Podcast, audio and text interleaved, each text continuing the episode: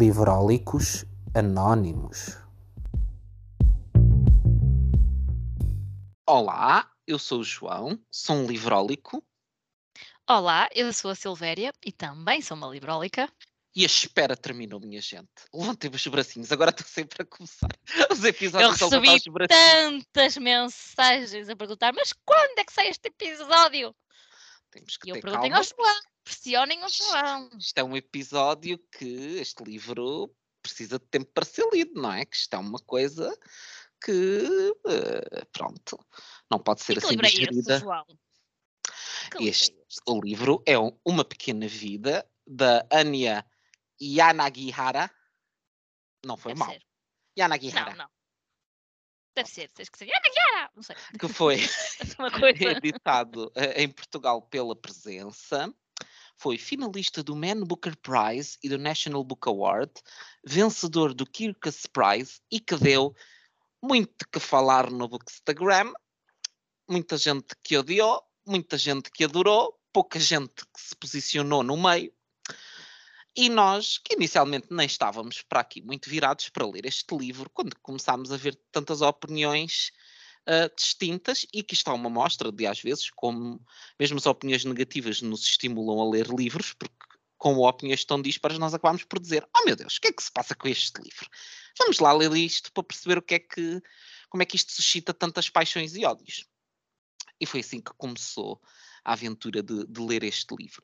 Ah, dizer do, do dois ou três eh, avisos iniciais. O primeiro é que isto é um episódio com spoilers, portanto, nós vamos falar sobre o livro. Nem eu nem a Silvéria ainda sabemos o que é que um e o outro acham sobre o livro, porque fizemos um silêncio total e profundo durante todo o processo de leitura. E foi muito difícil não falar E foi contigo. difícil, e foi difícil. Ah, e depois dizer que este episódio é um episódio sobre, o sobre este livro, não é um episódio sobre as opiniões de outras pessoas sobre este livro, nem ah, queremos que seja visto como uma espécie de ataque, nem para quem odiou, nem para quem adorou o livro, porque ah, nós não fazemos reviews de opiniões de pessoas, nós fazemos ah, reviews de livros. E é para isso que estamos aqui hoje para partilhar a nossa experiência sobre a leitura deste livro. Eu fiz uma sondagem há bocadinho no Instagram sobre o que é que as pessoas achavam que ia sair daqui. Devo dizer que das quatro possibilidades que eu dei, a menos votada foi eh, que vamos ambos adorar o livro. Só 9% é que votou nesta hipótese. 16% votaram que vamos ambos detestar o livro. 31% disse que um vai gostar do livro e o outro não. As pessoas querem nos ver um contra o outro, Silvéria. É um sonho. é um sonho. Os opostos E- atraem-se, poderia ser, por isso é que os somos amigos também, não é? É verdade. Mas nós normalmente não somos opostos. Não, é assim, em muitas contrário. coisas pensamos de forma semelhante, mas por norma és mais esperançoso e um bocadinho mais cética relativamente à Verdade. humanidade. Verdade. Pronto. Se bem que em algumas coisas sou mais radical que tu, portanto. Certo, também é- quando é Verdade. para cortar, é para cortar, sim, É verdade. verdade. Ah, a hipótese mais votada por 44% é que não vamos odiar nem adorar o livro. O que é que tens a dizer sobre É, isto, Silvéria? Tu, se, tu, se tivesses que votar, agora que já podes falar sobre isso, se tu tivesses que votar, o que é que tu achas que vai acontecer? Bem, eu sei os meus 50%, não é? Eu vou, eu vou dizer, a olha, eu vou dizer a minha, eu quando tu disseres a tua, vou desconfiar, não é? Mas vou dizer, independentemente, independentemente disso, vou dizer qual seria o meu voto, sem saber o que é que tu vais dizer agora. Há uma opção que está, está errada, que é ambos vamos odiar, porque eu não odiei o livro. Uhum, Há uma opção que é ah, vamos os dois adorar, não é? uhum, Também não adorei o livro. Pronto. Por isso, hum, ou um adorou e o outro achou ok, ou um achou ok e o outro, pronto, foi o outro extremo. Já não sei o que é que disse, porque já estou toda baralhada com as opções. Mas eu, Eu- fiquei ali. hum, Eu votaria em que um ia gostar e o outro não. ok. E quem é que tu achas que eu acho que ia gostar? Tu não me digas que achaste que eu ia gostar. Tanto sofrimento Não, por acaso eu achava que tu não ias gostar. que eu ia odiar, que eu ia achar demasiado. Eu achei que tu, que tu, que tu te ias impacient- impacientar com o livro. Que tu ias chegar ali a um e ponto em que ias dizer. "Ai, à página 500. Pronto. Tem 700, eu à 500 disse, opa, já chega. Já chega, tenho que abandonar, porque já são 500 páginas, eu já percebi. E, e, e, o fim do livro, que também lá chegaremos, Uhum. era previsível. Acho que desde sempre uh, tudo encaminhava para ali. Portanto, já sabia que, em que é que aquilo ia dar. Acho que só houve ali uma situação realmente que eu não estava à espera. Uh, todo o resto, pronto. E é engraçado porque nós lemos este livro, eu já li em janeiro, uh, fiquei para aí um mês à espera que começasse e concluísse a tua leitura, mas também fiz de propósito, porque eu pensei, é interessante nós fazermos este episódio quando um tiver o livro fresco e o outro Uhum. já tiver lido há algum tempo, que é para também perceber o que é que nos fica deste livro com o passar do tempo, embora não Sim. seja muito tempo, e a verdade é que eu ainda me lembro muito dele. Uhum. Também porque ele é gigante e porque as situações são contadas e contadas e Uhum. andamos aqui. A descrição é muito, são muitas descrições, não é? Sim. Ah, ou então, às vezes estás ali muito tempo a descobrir o que é que levou a determinadas situações, não é? Andamos ali para trás para a frente no tempo e acho que isso também ajuda a que a, que a história fique, pelo menos o essencial, na, na memória. Ah, não odiei, um, consigo até encontrar aqui vários pontos interessantes no livro, mas também consigo ver aqui as suas falhas, pelo menos na minha opinião de, de leitora, não é? Uhum. Eu uh, achava que não ia gostar do livro, porque é um livro muito grande e como toda a gente sabe, eu não sou propriamente um fã de, de calhamaços, porque tenho sempre a também não. sensação que o, o autor me vai enrolar, que é uma coisa que eu não gosto, e me parecia ter características muito semelhantes com servidão humana, que foi um livro que eu achei muito repetitivo e que, apesar de achar que é um bom livro, não foi uma boa experiência de leitura para mim. Então pensei, hum, ah, com o Somerset Maugham, que é um, ou Mom, que é um autor que eu, que eu gosto muito, uh, este tipo de narrativa não me satisfez, não querendo desfazer da Anya, não sei se ela será tão boa escritora como o Somerset Maugham, e, e a probabilidade disto me ir exasperar é muito grande. Portanto, foi com esse espírito que eu agarrei no livro, a pensar, hum, hum, com muitos pés atrás. E quando Talvez comecei... ela escreva pior, mas talvez seja melhor contadora de histórias. É possível, sim, possível. Não, não do que o, que o Somerset Maugham no geral, mas particularmente na, na servidão humana. Uh, mesmo porque eu acho que a servidão humana comete um pecado que uh, este livro não comete, e que já poder, podemos daqui a bocado falar sobre isso. Uh, quando eu comecei a ler este livro, achei-o achei muito palavroso. Essa foi a minha primeira reação. Disse, ai, too much. Pronto, estava a ver aquele tipo de escritor que precisa de contar tudo e muita descrição de todas as Quando coisas. eles estão lá no, no, nos quartos, não é? Sim, sim. Quando começa com os quatro amigos e precisa de contar tudo sobre a vida de cada um deles, eu pensei logo, ah, isto vai dar cabo de mim. São quatro personagens, eu não preciso conhecer em tanto detalhe quatro, quatro personagens, isto vai andar de saltar de narrativa em narrativa, eu acho que isto não vai funcionar para mim. Depois, isso não aconteceu. A história focou-se em dois deles. E esse, para mim, é um dos pontos que eu acho que o livro poderia, uh, poderia ter sido afinado. Eu acho que não havia necessidade de se dar tanto destaque aos quatro amigos, mesmo porque acho que, sobretudo, a figura do Malcolm é um bocado engolida é muito, na história. Sim. Ele basicamente serve ali quase como para justificar a parte arquitetónica, não é? Que Ah, alguém que aplica o seu trabalho, a sua arte em prol do bem-estar de um amigo. Mas podia ser uma aqui... personagem muito secundária, podia ser tão secundário como os outros. Ele podia existir, mas sem nós sabermos tanto sobre a vida dele, entendes? Porque houve ali, especialmente na fase inicial, houve ali muito, muito de nos contar sobre a vida dele, sobre a família dele, sobre. Uh, e se calhar com uma profundidade que nós dispensávamos, diria eu, para a relevância que ele depois tem na história. Eu ouvi uh, algum vídeo, já não me lembro se foi a Tatiana Feltrin, alguém a dizer uma coisa que, que, faz até algum sentido, eu não sei se a própria autora pensou nisso. Estes amigos do. Portanto, temos a personagem principal que é o Jude, uhum. uh, que tem uma vida. Pronto, muito. peculiar. Uh, portanto, não é uma vida pequena, é uma pequena vida, é uma vida peculiar. E estes três amigos são quase como um tripé, uh, que estão ali a sustentá-lo Verdade. Às vezes um deles vacila, não é? Uh, há Hum. ali uma, uma altura em que, por exemplo, a amizade com, com o, o Jean Baptiste, uh, que, que nunca ninguém lhe chama Jean Baptiste, não é? Um, pronto, há ali um momento em que ele tem uma atitude com o Jude realmente, pronto, digna de dividir o grupo, uh, mas o tripé é mais ou menos que aquelas Hum. coisas vão se equilibrando e é este o suporte do próprio Jude. Uh, até que um- uma das pernas realmente deixa de existir. Uh, e aí ele vai por ali abaixo. Provavelmente a perna até mais, mais forte. Ai, tripés e pernas, que eu estou a Mas chamar aí nem foi só é- uma, aí foram duas, não é?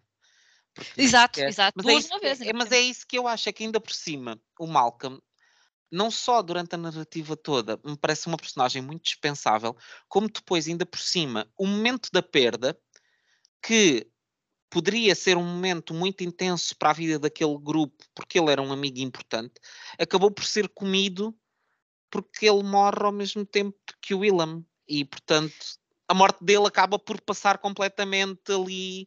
ah, É assim, quase essa parte como- eu, eu achei. hum, Eu não estava à espera. Ok. uh, porque. eu comecei a acho- esperar na- nas páginas de preparação para aquilo. Aquilo estava, tá- a Sim. história estava num determinado toque que eu pensei, vai acontecer alguma coisa. Sim, morrer. porque eles estavam nos anos felizes, sim, não é? Aquilo, sim. O próprio livro chama esta, esta fase os anos felizes, uh, e tu pensas, "Hum, vai acontecer aqui qualquer coisa que vai estragar isto, porque não, Mas ele próprio há- diz, não há ele bem que próprio- sempre dure, nem mal que, sempre, que nunca acabe, não é? mas eles, E eles acon- próprios dizem que o chamar eh, o período feliz que é um bocado con- pôr uma condenação naquilo, porque a partir do momento em que tu chamas alguma coisa ao período feliz é porque a seguir vai acontecer alguma coisa de má. Sim, sim, E sabes foi. que, que aquilo é limitado no, no tempo. E eu até pensei que, que al- alguns, na- quando eles dizem isso, ah, vai acontecer qualquer coisa, se calhar e tal. Hum. E eu pensei, hum, ou o Malcolm, ou o Willem vai apaixonar-se por outra pessoa, ou vai cansar-se, porque convém eh, contextualizar, caso alguém nos esteja a ouvir que não tenha lido o, o livro. eh, este é um livro com milhão de gatilhos. E tudo acontece à mesma personagem, que é o Jude. Uh, Uhum. portanto, uh, é muito difícil viver com ele, ser amigo dele e, como uh, depois, anos mais tarde acontece com o Willem, uh, ser companheiro dele. Uh, e, e não desistir dele é um grande desafio. Eu pensei, um dia ele vai, vai se partar, vai à vida dele, não é? Uhum. Ok, que eles até já tinham uma, uma, uma relação aberta, uh, mas ninguém é de ferro, não é? Ninguém tem paciência ad eternum. E pronto, não foi por isso que a relação acabou. Hum, essa parte sim. Ok, há ali umas páginas em que começas a prever, porque ela realmente descreve as coisas e já está a ver onde é que aquilo vai dar. uh, mas durante muito tempo pensei que o fim dos anos felizes seria por outro motivo qualquer Uhum. uh, que, não, que não esse. Uh, mas pronto, acho que é um livro muito focado em personagens masculinas. As mulheres aqui são completamente acessórias. Uh, quase nem, nem há muitas personagens femininas, tens a, a, a Júlia, não é? Uh, o que é curioso, porque depois também temos aqui um professor e a esposa que adotam um Uhum. aluno dele já na idade adulta, porque é muito uh, imprevisível e muito. uh, não quero dizer impossível, mas altamente improvável. Quer dizer, nos Estados Unidos talvez não, mas Não sei, eu tendo em conta que, ok, ele eh, havia claramente uma relação muito próxima entre eles, o, o professor sabia que ele não tinha família, o próprio professor tinha uma história familiar que tu percebias que havia nele o desejo de concretizar aquela paternidade que, que, que lhe foi tirada. hum, e eu acho que nos Estados Unidos é capaz de ser, não estou a dizer que seja comum, mas não digo que seja improvável. Eu Sim, aceito é- isso como. Pois, aqui, aqui não, acho que várias coisas que acontecem neste livro eh, são claramente norte-americanas, não é? Mas tu achas que o facto de não ter mais mulheres para ti é um problema? Eh, para mim, não. Eh, nem acho que os, que os livros tenham de ser equilibrados em termos de, de- de género, até porque eh, são quatro amigos principalmente, não é? Depois temos aqui a questão quer do, do, Uhum. do professor que o adota, quer do, do médico eh, que, é, que é amigo do Jude. Ahm, mas, no fundo, são personagens muito diversas. Sim. não só a nível racial, como a nível de orientação sexual, não é? Traz aqui alguma, alguma diversidade. Uh, depois tens três deles muito ligados uh, à, às emoções e às artes, uh, que são, uhum. é o tal tripé, e por outro lado tens o mais racional, que ao mesmo tempo é o mais frágil, uhum. embora seja um estoico, porque ele aguentou aqui o uhum. inconcebível, uhum. às vezes sem necessidade, uh, inclusive a nível de dor e, e problemas de hum. saúde, que não havia uh, necessidade nenhuma. Mas eu um, acho que é, é absolutamente normal que seja uma história muito masculina, porque é uma história que uh, é um grupo de amigos homens, não é? Tal como sim, sexualidade é um grupo de amigos mulheres, é normal que as personagens sim. e os traumas também estão ligados a personagens masculinas. Sim. Uh, e portanto acaba por para mim eu percebo o que tu queres dizer mas eu, eu, por acaso não não não estranhei não me pareceu uma coisa uh, não me pareceu uma coisa para mim relevante no momento de ler o livro. Apesar de sim tu perceberes por exemplo mesmo entre hum, o Harold e a Julia os pais adotivos o Harold tem mais protagonismo do que a Julia. Mas eu acho também porque para o Jude, pelos traumas deles, dele, as relações com homens eram mais intensas Sim. e mais problemáticas. Então, para mim, faz sentido que. Sim, ele quase nem tinha mulheres na, durante muitos anos na sua vida, não é? Verdade. Tem, tem aquela assistente social que. Sim, sim, que o ajuda. Sim, sim. Uh, e que o aconselha, uh, olha que é um, um conselho que nos permitem, que nós também podemos dar eventualmente a quem nos esteja a ouvir, uh, aconselha que ele desabafe, até que procure ajuda, uhum. para, porque realmente ele passa por muitas situações graves uh, e não falar sobre isso, não lidar com as coisas, uh, mandar ali para debaixo do tapete, uh, não é benéfico para ninguém. Uhum. E, e, ele sabe disso, ouviu-a, se calhar no seu íntimo até concorda com ela, mas não consegue falar sobre as coisas. Mas mesmo essa, ok, essa, essa assistente social aparece muito volta e meia, mas não é muito desenvolvida. A Júlia aceita adotá-lo, portanto, é o primeiro marido, contacta com ele, que tem uma relação de afinidade com ele, e depois ela, ok, concorda com a adoção, mas não se percebe muito bem o que é que ela acha sobre ele. Ou seja, eles são, é tudo personagens masculinas, a visão é toda ela masculina, uhum. uh, faz falta a, a, feminina? Se calhar não, porque se fosse o contrário, ai, um livro de mulheres. Sim, uh, mas se contém 700 páginas, eh, poderia ter acontecido, não é? Porque tínhamos páginas para isso, mas é sobretudo um, um livro sobre a arte do storytelling, não é? Uhum. Esta tem uma escrita muito, a meu ver, uma escrita muito contemporânea e anda aqui no passado, no, no presente, anda aqui a saltitar e tu não te perdes. E para não. fazer isto é preciso saber o que é. está a fazer. Por Sim. isso acho que é um dos pontos positivos do, do livro. O que é que te fez uh, não, não ter adorado o livro? Uh, acho que é. Não é bem o livro que é pretencioso. O que se diz sobre ele é que às vezes é um bocadinho pretencioso. Porque, por exemplo, a contracapa diz que Uh, já não sei de quem é esta citação. Uh, não, é da, própria, é da própria sinopse. Este é um dos mais espantosos, desafiadores e profundamente comoventes romances publicados na última década.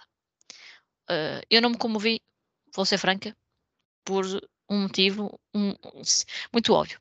É tanta coisa péssima a acontecer que chegas a um ponto em que já te tornas quase imune ao sofrimento. Hum.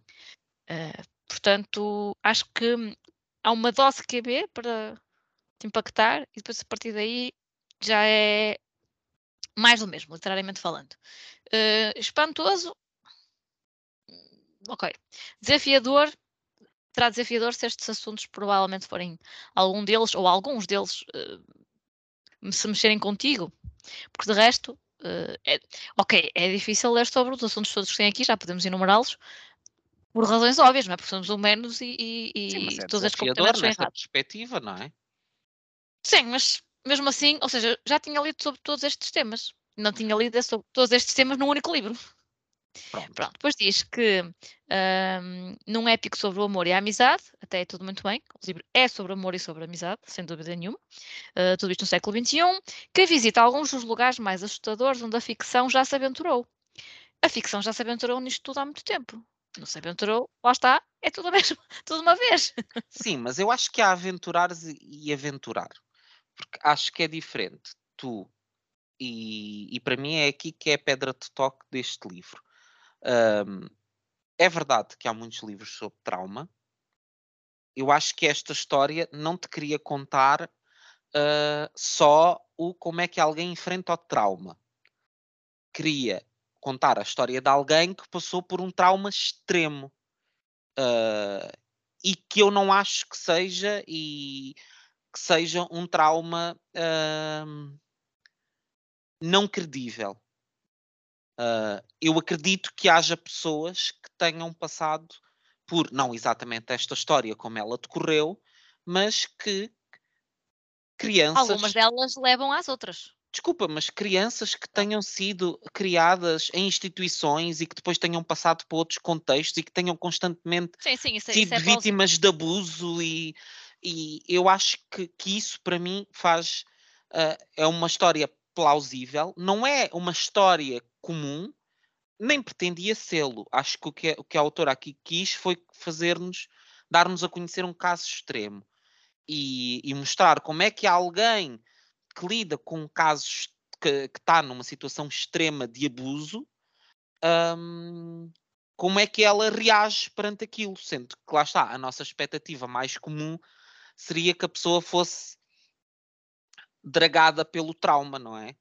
Que ele, se calhar, com, aos 15 anos, se tivesse simplesmente suicidado e dito: epá, não estou para isto, tchau. Um, e para mim, esse é um elemento que este livro tem que não cometeu o pecado que para mim a Servidão Humana tem.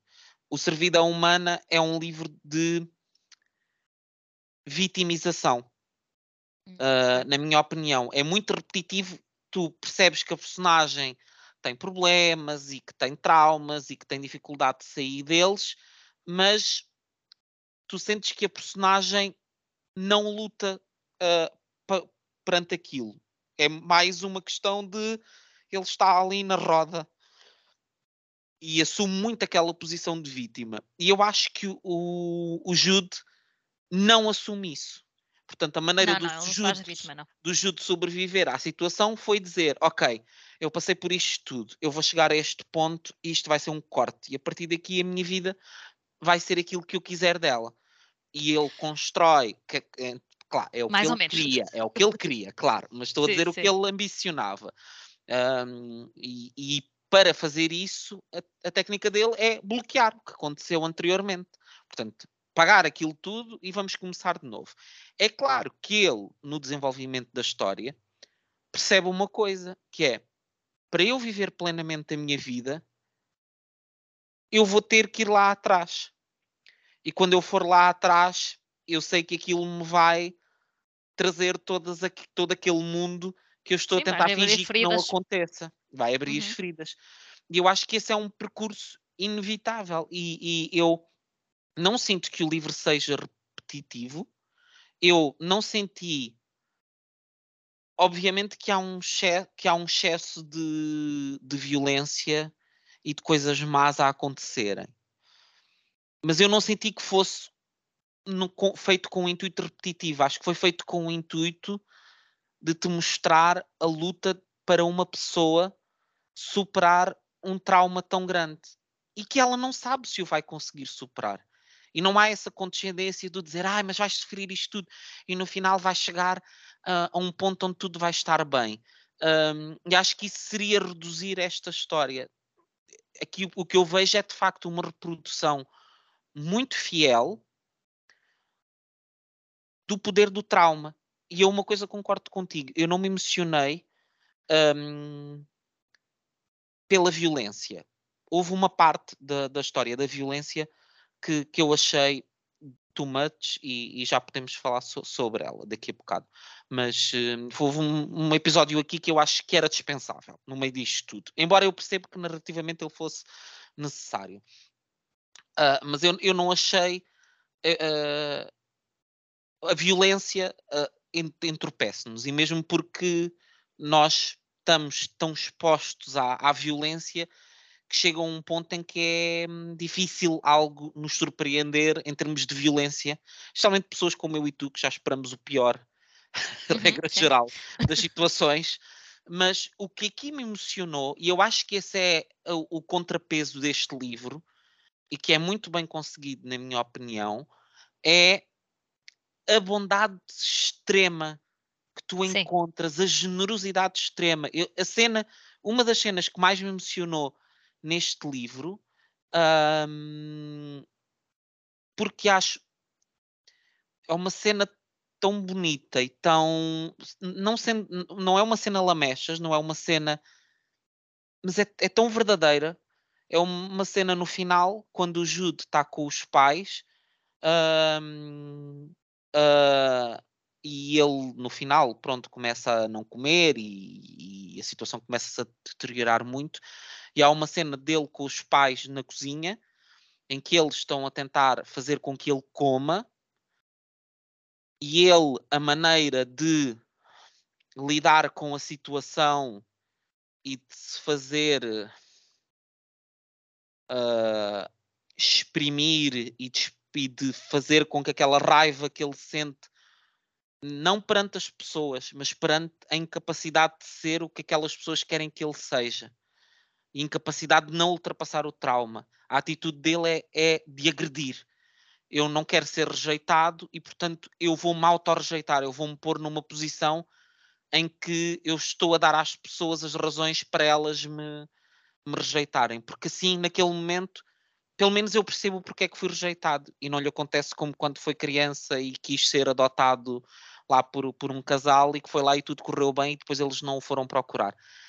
Então ele está na cozinha, tem aquela atitude perante aos pais de agressão, de tirar o prato, partir o prato, tirar a comida, eh, estar a ser agressivo e está na expectativa que eles lhe vão bater e que lhe vão. Ele é um homem de 50 e tal anos nesta altura. Uh, Sim, estão sim. na expectativa o livro decorre durante várias décadas. durante várias décadas, exatamente. E há essa expectativa de é agora, é agora que eles me vão bater, é agora que vai ser o ponto de corte connosco. E eles respondem perante aquilo com amor, com Uhum. abraçá-lo, com acarinhá-lo. E isso foi uma coisa que me emocionou bastante nessa parte do livro. E hum, porque acho que é uma coisa tão generosa e, e é para mim um retrato muito importante neste livro, que não é só o retrato da pessoa que vive o trauma, mas é o retrato de quem está à volta dela Sim, como é que tu lidas com o trauma da pessoa, com a falta de falar sobre ele, saber ao certo o que é que aconteceu, se respeitas ou não respeitas os tempos e os silêncios daquela pessoa. Tu queres ajudá-la, mas a ajuda que tu queres É dar não é a ajuda que a pessoa quer receber. E o que é que tu podes fazer para ajudar uma pessoa destas? É, é uma situação tão, tão difícil e se calhar muitos de nós, não vivendo situações tão extremas como estas, mas se calhar já tivemos hum, familiares próximos em situações de depressão e, e se calhar facilmente conseguimos empatizar com isto, com esta sensação de eu quero ajudar esta pessoa, mas o que é que eu posso fazer? E para mim foi muito comovente ver ao longo do livro a tentativa destas pessoas que se calhar não são as tentativas certas, que se calhar puseram os pés pelas mãos e que é normal, porque todos nós fazemos isso, não é? Sim, tu não sabes o que fazer, o que, que não é que é sabes, fazer. não sabes, portanto tentas tudo, tentas ir por uma perspectiva de compreensão extrema, tentas ir por uma postura de vamos forçar, porque se calhar a pessoa precisa de ser forçada e depois lá está também não é só a questão de não saber como lidar com a situação, como diferentes pessoas reagem a diferentes situações de forma diferente, não é? Portanto, há pessoas Uhum, que sim, se sim. calhar precisam de ser pressionadas, há pessoas que precisam de não ser pressionadas. Ele era uma personagem com muitos gatilhos e que era muito difícil de saber como lidar com ele. E ele próprio, ah, o, o narrador diz-nos isso através dos pensamentos dele. Ele, ao mesmo tempo que está a repelir o carinho, ao mesmo tempo ele quer o carinho. Só que ele, Só que ele não sabe lidar com ele porque ele não sabe, teve. ele não E sabe, tem uma não, visão deturpada até, porque ele achava que aquele, o irmão Luca, lá como é que ele se chamava, eh, que era bom para ele, mas aquilo era tudo deturpado, não é? Ah, se tu não sabes o que é que é o certo e o errado, o que é que é o carinho e a falta dele, durante muitos anos não sabes, então quando anos mais tarde contactas com tudo isso, tens tendência a, a repelir, não é? Mas até Ah. pior do que não saber o que é o carinho, que eu acho que a questão não é só o ele não saber o que é o carinho, mas por ter criado uma visão de que quando as pessoas o tratam bem é porque querem abusar dele. E tu criares esse tipo de correlação na tua cabeça é altamente destrutivo. Porque não só é destrutivo o acontecimento em si, como te mina todas as relações que tu tens no futuro, porque ele, e isso para mim é uma das partes muito bem conseguidas do livro, é teres aqueles tipos de pensamentos intromissores, em que ele está em muitas cenas com o pai e ele muitas vezes está a pensar, ele vai abusar de mim agora, ele vai tirar o pênis uhum. para fora, vai acontecer alguma coisa, é agora, é agora, é agora. Ele passa continuamente e o pai nunca o fez, nunca agiu com ele de forma inconveniente em nenhum, nenhum momento, mas ele está tão habituado e que o carinho. Sim, que homens daquela, daquela idade, não é? Mais ou menos aquela. Sim, vão ter essa postura. Ele está uh... tão habituado a que pessoas que, que, demonstrem carinho, porque foi essa a infância dele e isso que aconteceu especialmente com, com o irmão Luke, um, que depois usem esse carinho como uma ferramenta para se aproximar dele e para abusarem dele, que isso é um gatilho para toda a vida. E como é que tu ultrapassas isto? Porque tu estás constante, porque lá está, tu podes confiar cegamente. Uh, mas quando tu és magoado a um, a um determinado nível, tu não te consegues. Tu nunca, confias. Às vezes nem um bocadinho fará totalmente. Sim, sim. E a, única e a coisa... própria. Eh, eu vi uma citação da, da própria Anya, da autora, em que ela dizia: uh, Tu não és capaz de salvar outra pessoa, nem que queiras, mas isso não significa que não devas tentar. Uhum. O amor nem sempre é suficiente para nos salvar. E, e acho que, que este livro é mesmo, é mesmo isto. Todos eles tentam à sua maneira, Uh, e nenhum deles consegue verdadeiramente.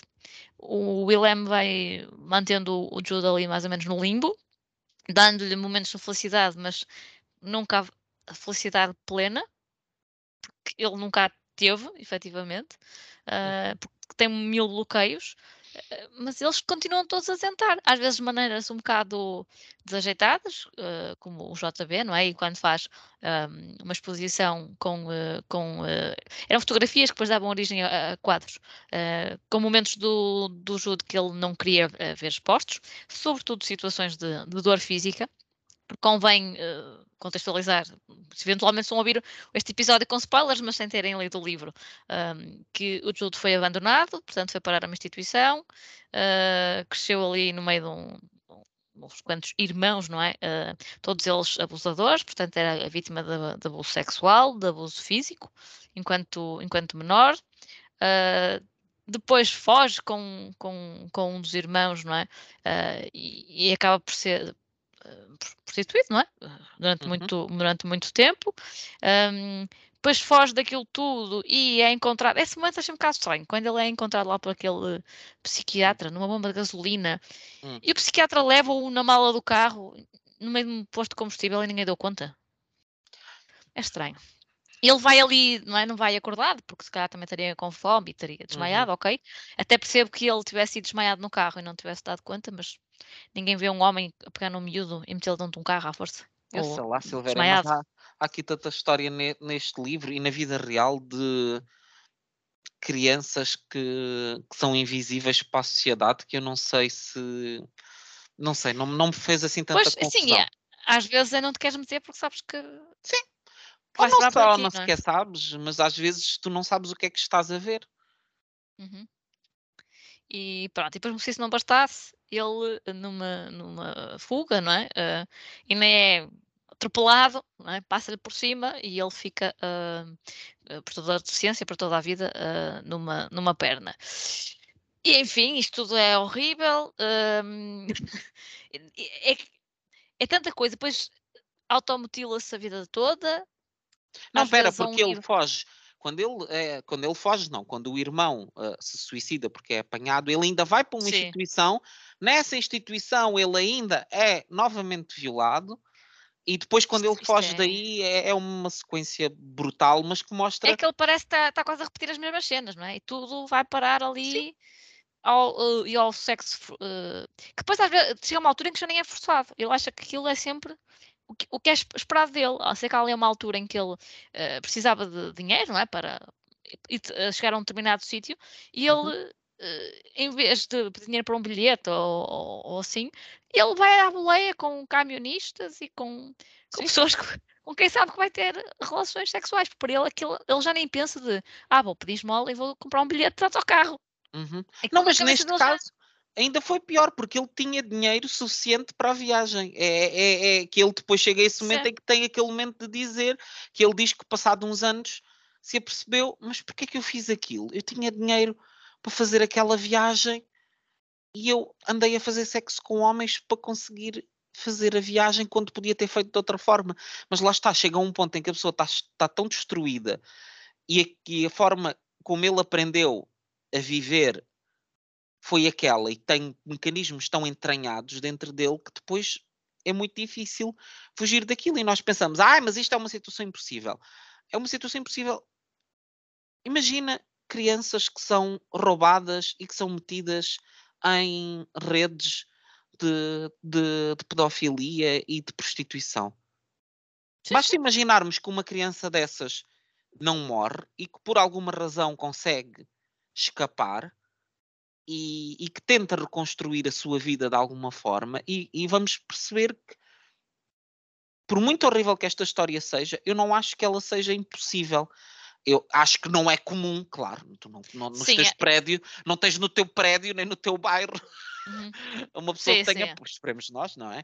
Uma pessoa que tenha passado por isto, mas para mim é uma é uma situação que eu vejo perfeitamente uh, a ser possível, porque quer dizer, basta vermos quantos documentários há com, com histórias macabras que pessoas passaram. Sim, e, Olha, e não ficção, não é? Não é há um documentário na Netflix sobre um rapazinho que morreu, uh, que foi uh, morto pelo companheiro da mãe, com a mãe uh, completamente adjuvante em todo o processo. Uma criança que estava sinalizada pelo, pelos serviços sociais americanos, uma criança que foi violada, agredida, que puseram durante meses dentro de uma jaula, tinham um armáriozinho onde punham uma jaula com o miúdo lá dentro, queimavam-no com, com, com beatas de cigarro. Fizeram é uma história absolutamente horrível. E era uma história em que ele tinha uma mãe de sangue e tinha irmãos. E, e tu vês, quando tu vês uma história daquelas, tu depois vês isto e dizes, ai, Sim, não, isto não acontece. estava sozinho no mundo. Ele estava é? sozinho. Agora imagina que se quem não está sozinho lhe acontece o que acontece, quanto uhum. mais uma criança que, que vive nestas condições. Um... Eu acho que aqui, ou seja, o fio condutor, não é? Uh, começa com o abandono e vai por ali fora e ele está anos e anos a, a automutilar-se, que me parece também bastante plausível. Uhum. Um, e depois temos aqui situações até de distúrbios alimentares. Uhum. Há só que uma coisa, eu, por exemplo, eu percebo que, que ele seja workaholic, que ele que se, uhum. se vá refugiar no trabalho e ele trabalha até às tantas, segunda a domingo, aquilo é uma coisa absurda, mas todos eles são assim, se reparares, uhum. mesmo os outros colegas, uh, e este livro normaliza muito essa questão do uh, trabalhar uhum. quase como se não houvesse mais vida para além disto. Uhum. Uh, que eu não, pronto. O, o, que se calhar até acontece muitas vezes, mas eu acho que o livro hum. normaliza essa, essa situação. Um, pronto, já não sei nem é que queria chegar com isto. Ah, o que é que eu acho pouco plausível? É que todos eles, que eram ok, o, o Malcolm era aquele que até vivia mais ou menos, não é? Uh, os pais, uh, o Malcolm era o que era mestiço, não é? Um, pronto, esse até tinha alguma, algum poder económico, embora tivesse começado também num gabinete de arquitetura assim, um, pronto, por conta de outra, e fosse também ele explorado no trabalho, um, mas todos eles acabam depois por ser bem-sucedidos o, o, o, Jude é um advogado do caraças, ganha processos impossíveis e destrói toda a gente no tribunal, uhum. mesmo que trabalhe para os maus da fita, não é? No, na parte do direito mais ligado às empresas. Um, depois, uh, o, o, JB, ok, demora um bocadinho, se calhar, a ser um grande artista, mas tem ali uma série de exposições e bem-sucedidas e não sei o quê. Uh, o Malcolm acaba por ser um grande, um grande arquiteto, Uhum. inclusive nas casas que vai fazer para o, o Jude e o, e o Willem. Um, nunca sei dizer isto, é o Willem. Willem. É Willem.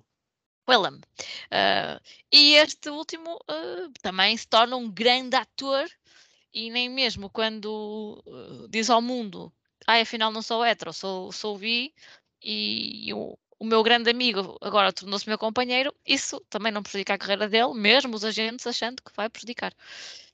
Não sei, até que ponto é que todos os teus amigos que eram, não quero dizer fracassados, mas pronto, que têm ali uma vida humilde, de repente todos eles florescem e são os maiores nas suas áreas profissionais. É, eu acho que é uma parte, lá está, pronto, é uma parte menos uh, credível que isto acontecesse no mundo real, uh, mas eu não acho que tudo tenha que ser fidedigno.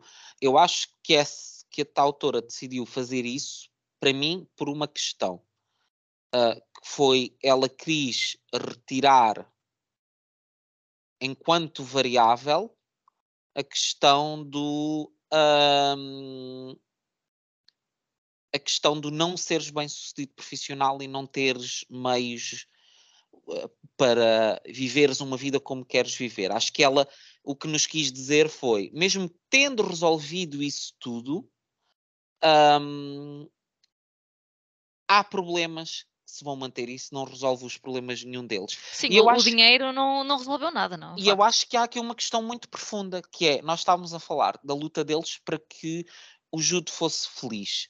E é verdade que o Jude nunca é feliz, mas eu acho que esta história tem também essa mensagem sobre essa questão da ditadura da felicidade e, da, e do positivismo tóxico e dessa obrigação que todos nós sentimos da sociedade que temos que ambicionar ser felizes e ter uma vida plena. E a verdade é que nenhuma das personagens deste livro, se tu olhares bem, foi feliz. Todos eles tinham um problema, de uma raiz ou de outro, Há personagens em que isso era mais óbvio, personagens em que era mais discreto, mas todos eles tiveram vidas que tiveram momentos difíceis, todos eles tiveram, mesmo o Malcolm tinha uma relação com os pais que não era se calhar aquilo que queria, havia era muito um menos afetuosa que, que a do JB, não é? Uh, que estava a ser criado pela, pela, mãe, era a mãe, a avó e a tia, não era? Sim, sim, era sim, sim, sim. Um teria criado no meio de mulheres e mesmo ele tinha muito mais afeto, não é? Apesar uhum. da vida ser, ser mais humilde em termos financeiros. Eu acho que no fundo isso é um, é um ponto irónico uh, nesta história e que a autora nos quer também esfregar um pouco na cara, que é dizer, ok, estamos todos preocupados com a felicidade daquela personagem e querê-lo obrigar. Eu acho que há aqui muita questão da obrigação do tens de ultrapassar o teu trauma, tens de ultrapassar o teu trauma. Quando todas as personagens do livro não eram também elas felizes e não viviam a sua vida de forma plena, mas aceitavam isso como algo natural. E, e, parece que depois, naquela pessoa, como ela tem uma situação de trauma profundo e tem mais dificuldades que os outros. Portanto, não, ele não tem uma aparência de normalidade, porque ele, uh, na verdade, quando tu conheces e sabes os processos dele, tu percebes, é pá, ele não é uma pessoa que se possa considerar que vive uma vida no espectro do habitual, não é? Porque, para além de ter passado pelo trauma, é uma pessoa que se automutila, é uma pessoa que tem uma relação complicada com a comida, é uma pessoa que tem uma relação complicada com os afetos, é uma pessoa que não consegue ter uma vida sexual. Pronto, porque eu está acho em dor questão, constante. Que está em dor constante. Sempre o conheceram assim e até sempre foram muito. Hum, eu acho isso, acho isso bonito. Aqueles três amigos, sobretudo, notavam quando ele estava em episódios de dor profunda e muitas vezes tentavam já fazer as coisas, muitas vezes até sem ele se aperceber totalmente, para que fosse mais fácil para ele, não é? Ou os, os caminhos que escolhiam, as atividades que iam fazer, para que ele se sentisse integrado, não é? No, no grupo. E acho que ele, no meio de todo o azar eh, que, que teve na vida, teve durante muitos sorte. anos, estes, estes amigos foram uma sorte. Teve se ele não encontrasse aquele teve... grupo naquele momento, ele provavelmente teria morrido mais cedo, não teria tido uns pais adotivos, não teria sido um profissional de sucesso. E esses pequenos, esses pequenos momentos de não chamaria felicidade, porque acho que ele nunca é realmente feliz, mas realiza-se em alguns aspectos, nomeadamente no trabalho. Mas se ele não tivesse conhecido aqueles três, aquele grupo tão dispar, eh, a vida dele também teria sido muito mais pequena. Sim, é verdade. Mas eu acho que no fundo há muito, muito essa questão do, do há uma pressão para uma aparência de normalidade e as outras pessoas, como não têm esses problemas que, eles, que ele tem e conseguem viver uma vida mais dentro da norma do que é socialmente pedido da pessoa, um, apesar de também não serem felizes, isso é-lhes mais perdoado. Parece que não há a pressão do mas tu tens que ser feliz, mas tu tens que ultrapassar, mas tu tens que Tens que contar, tens que falar. Tens que contar, tens que falar, tens que. E eu acho que isso é uma coisa que, que o livro também nos mostra. E, e, e depois, de facto, acaba por haver este contrabalanço, não é? Porque ele conheceu pessoas horríveis e conheceu outra, uma porção inacreditável de pessoas maravilhosas. E... Mas repara, eu não os censuro porque eles não sabiam isso tudo. Eles, é? o, o, claro. o William depois fica a saber algumas coisas ao longo dos anos, nem sequer é assim tudo de uma vez. Mas os outros não sabiam bem, bem da história toda. Eles sabem que algo se passa com ele, que foi, deve ter sido horrível porque ele não fala, mas não sabem o quê. Então, às vezes, aquilo que querem fazer por boa vontade até uhum. é prejudicial, porque se calhar aquilo que dizem ou que fazem toquem memórias dele.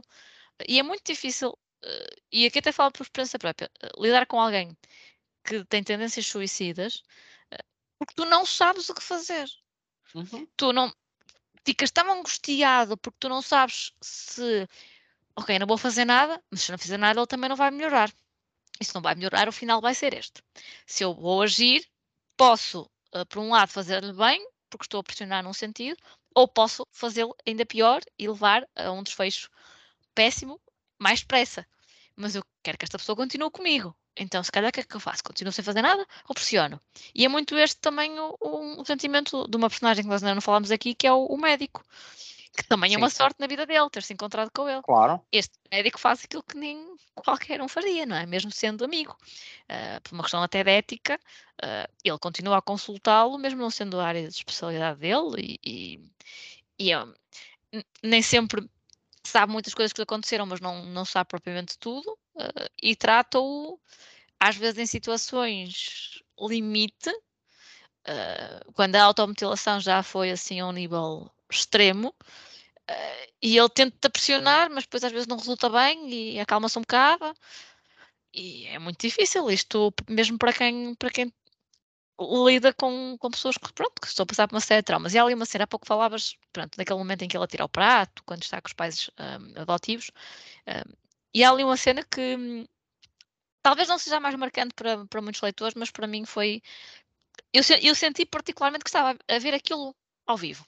Que é, pronto, ele também tem muitos anos depois, já tinha estes amigos e há ali um momento da vida dele em que ele tem um pseudo-namorado uh, que é um nojo de pessoa, porque ele cruzou-se com muitas pessoas boas, mas também teve este Caleb que era uma porcaria, e hum, que o maltrata, que abusa dele, que o humilha assim, que o ridiculariza em privado, mas que depois também faz isso num, num restaurante quando ele está a almoçar com, com o pai, eh, e ele vai lá e diz uma série de barbaridades e o pai fica atónito, mas o que é isto? O que é que esta pessoa está a dizer sobre o meu filho que eu não sabia? E o que é que eu faço? Eu parto-lhe já aqui os dentes. não é? Ficas tão sem reação porque é tudo tão inesperado, porque a pessoa não te contou, não te pediu ajuda e está a ser, ser tão humilhante. Aquilo é um sofrimento duplo. É o sofrimento da vítima e é o sofrimento de quem uhum. gostava que ele não tivesse passado por aquilo mas não conseguiu impedir. Não conseguiu sequer prever, nem, nem sabia que tinha acontecido. Uh, e isto é muito também o que é, o que é ser pai e ser mãe, né? que tu queres uh, ter a, o teu filho numa redoma, não é? Queres cuidar, queres que sofra o menos possível. E aquela pessoa passou e está a passar naquele exato momento por uma coisa horrenda e tu estás ali quase ah, ah, o que, que é que aconteceu? Oi, oi. Mas mesmo amigo, eu acho que os amigos também passam muito por isso. Sim, sim. É tudo. Às vezes acabas por descobrir que amigos teus passaram por situações muito difíceis que nunca te passaram pela cabeça e que tu tens um bocado essa sensação do mas porquê é que não me pediste ajuda? Porquê é que não falaste comigo? Porquê é que acho que também é muito uma sensação de, de impotência, de pensar mas porque é que esta pessoa não falou comigo? E que é um. E porque é que eu não dei conta? Não é? Mas eu não dei conta. Não sei, eu acho que, a questão do não dei conta. No Pronto, caso, assim, no caso ter... ele já tinha anos e anos a camuflar, não é? Sim, acho que tu te podes. Era perito.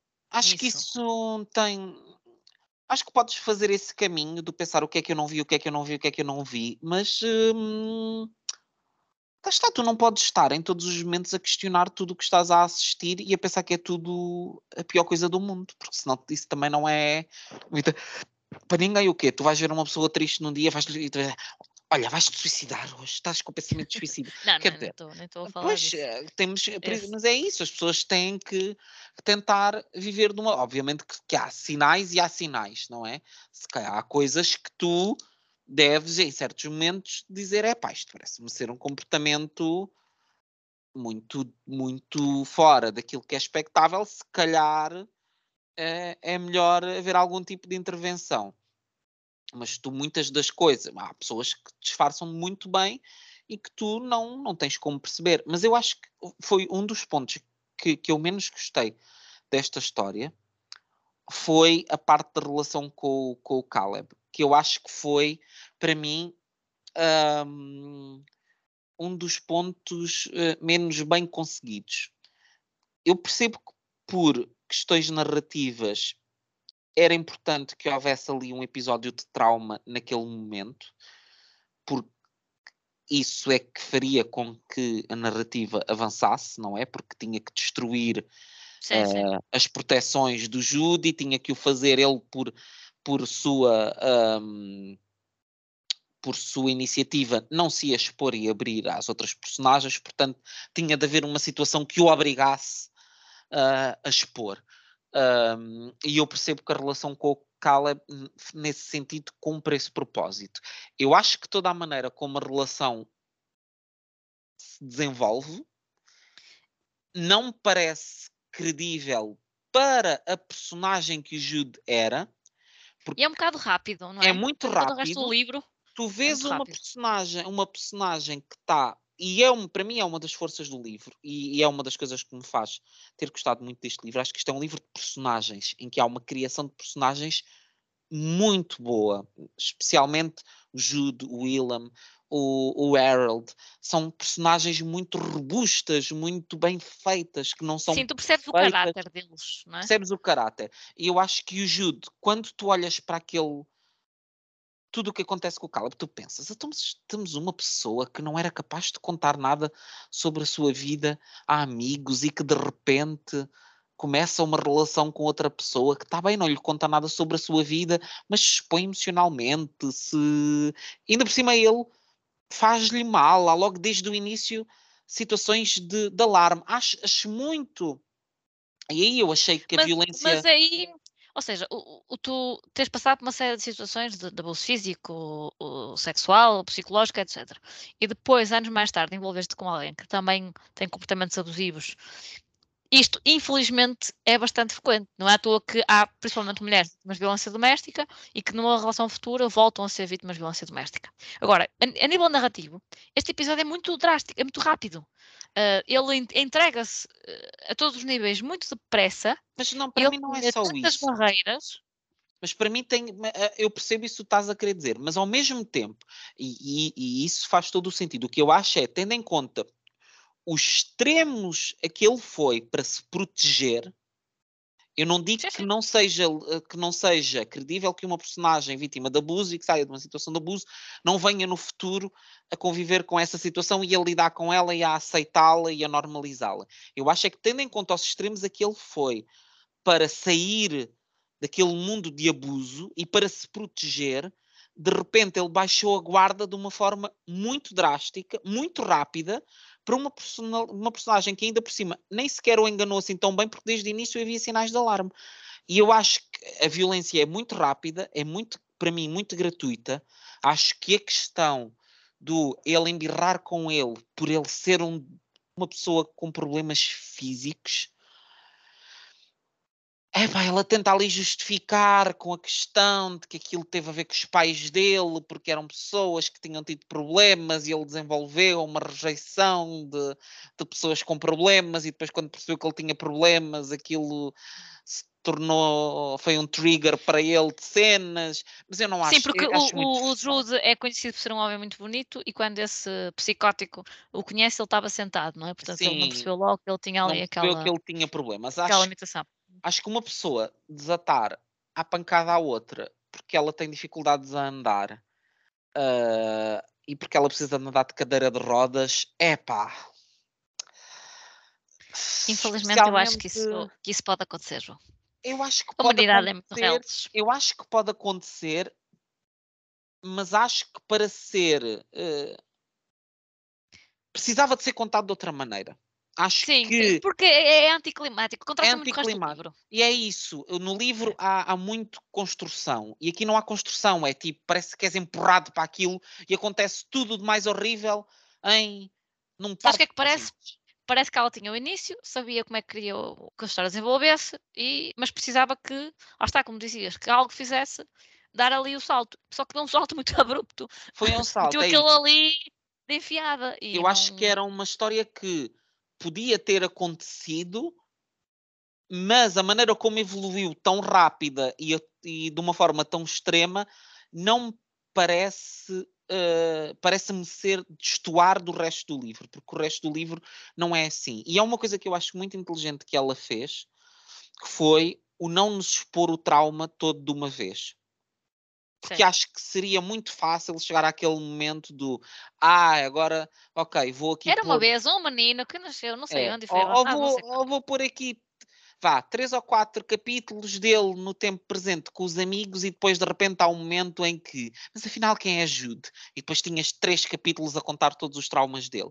Eu acho que seria too much conhecer a história de uma ponta à outra, porque é uma história muito violenta e muito e que mexe com muita coisa. Eu acho que ela fez isso de forma muito inteligente. Ela foi-nos contando progressivamente, progressivamente, um bocadinho aqui, um bocadinho ali, um bocadinho à, maneira, à medida que ele próprio se ia abrindo ao Willam e que ia baixando as guardas, ela foi ah, deixando que o passado dele fosse aparecendo. E isso pareceu-me uma gestão muito inteligente do livro e que não o faz ser. ahm, não o faz ser ahm, necessariamente uma história de, de choradinho, não é? Porque eu acho que e isso para mim não me faz ver este livro como uma exploração do sofrimento. Porque eu acho que uma história de exploração do sofrimento começava exatamente como tu estás a dizer. É, vamos agora pôr aqui os E traumas. puxava a lágrima fácil. E puxava a lágrima. E ela não é, não, não faz isso. E isso para mim ah, vê-se noutra questão, que é eu não acho que ah, a escrita dela seja hum, bonita, vá. Não é uma escrita que me Não é poética nem nada não é disso. poética, é isso. E tu pensas, ela podia dizer coisas que disse de formas mais bonitas. Ela tem uma escrita fria, tem uma escrita muito factual, muito. não tem momentos de ai, agora vou aqui olhar Tem para umas isto, citações todas bonitinhas e dizer assim umas frases muito profundas. Não, ela não faz nada disso. É Não uma escrita vontade de sublinhar o livro e citar Não, no, no não, Instagram. não. É uma escrita straight to the point. Um, Apesar das 700 páginas. apesar das 700 páginas. Mas é isso que esta história pedia. Porque o que esta história concordo. é, é uma história de confrontação. Esta história só poderia ser contada desta maneira, porque se tu fosses contar esta história com frases poéticas, isto ia se tornar numa coisa melosa, a puxar à lágrima, Paralelas, sim. a puxar à, à emoção fácil, e isso sim para mim seria exploração. Para mim, ter uma história destas contada com esta perspectiva de vou-te confrontar com o trauma de outra pessoa e com a luta dela para tentar ultrapassar esse trauma. E a forma como ela o faz, fria, controladamente, dizendo o que precisa de dizer, sem embelezar, parece-me muito interessante. Ah, parece-me ser o caminho certo que faz com que isto não seja um livro de, de choradinho e de, de- da vítima do trauma, coitadinha, e que está ali, ai, e agora vamos meter esta personagem em mais uma situação de drama que é para nós chorarmos mais um bocadinho e estarmos aqui, ai, coitadinha, ai, já viram o que é que lhe aconteceu. De facto, não é uma coisa que nós sentimos ao longo do livro. Hum, e eu acho que isso diz muito a respeito da forma como ela construiu o livro de uma forma pensada, ah, inteligente e que respeita as personagens ah, e respeita a sua história sem nos fazer sentir que estamos a ler uma história de um coitadinho. Porque eu em nenhum momento senti que o Jude fosse um coitadinho. eu lamentei o que lhe aconteceu e acho que é isso que o livro faz. O livro faz-nos ter empatia por ele e dizer como é que estas coisas aconteceram a esta pessoa que é uma E não pessoa... só ele, não só por ele. Não só por ele, é Tens verdade. empatia por cada um dos, dos amigos, enquanto amigos dele, individualmente pelas questões que Uhum. também cada um deles tem, pelos pais adotivos, nomeadamente o Harold, que já tinha ah, perdido um filho. Ah, e acho que sim, é uma história sobretudo de empatia, de amizade, de hum, tentativa de compreensão, Uhum. ah, mas também é uma história de dor levada ao extremo quando não havia essa necessidade. Ah, e a pessoa já ouviu isso mil vezes, já lhe disseram até a nível físico que ele às vezes suportava dores inimagináveis. E depois também há aqui, ainda não falamos sobre isso, há aqui uma altura em que hum, é aconselhável que, que a amputação, não é? Que ele passe a usar uma prótese.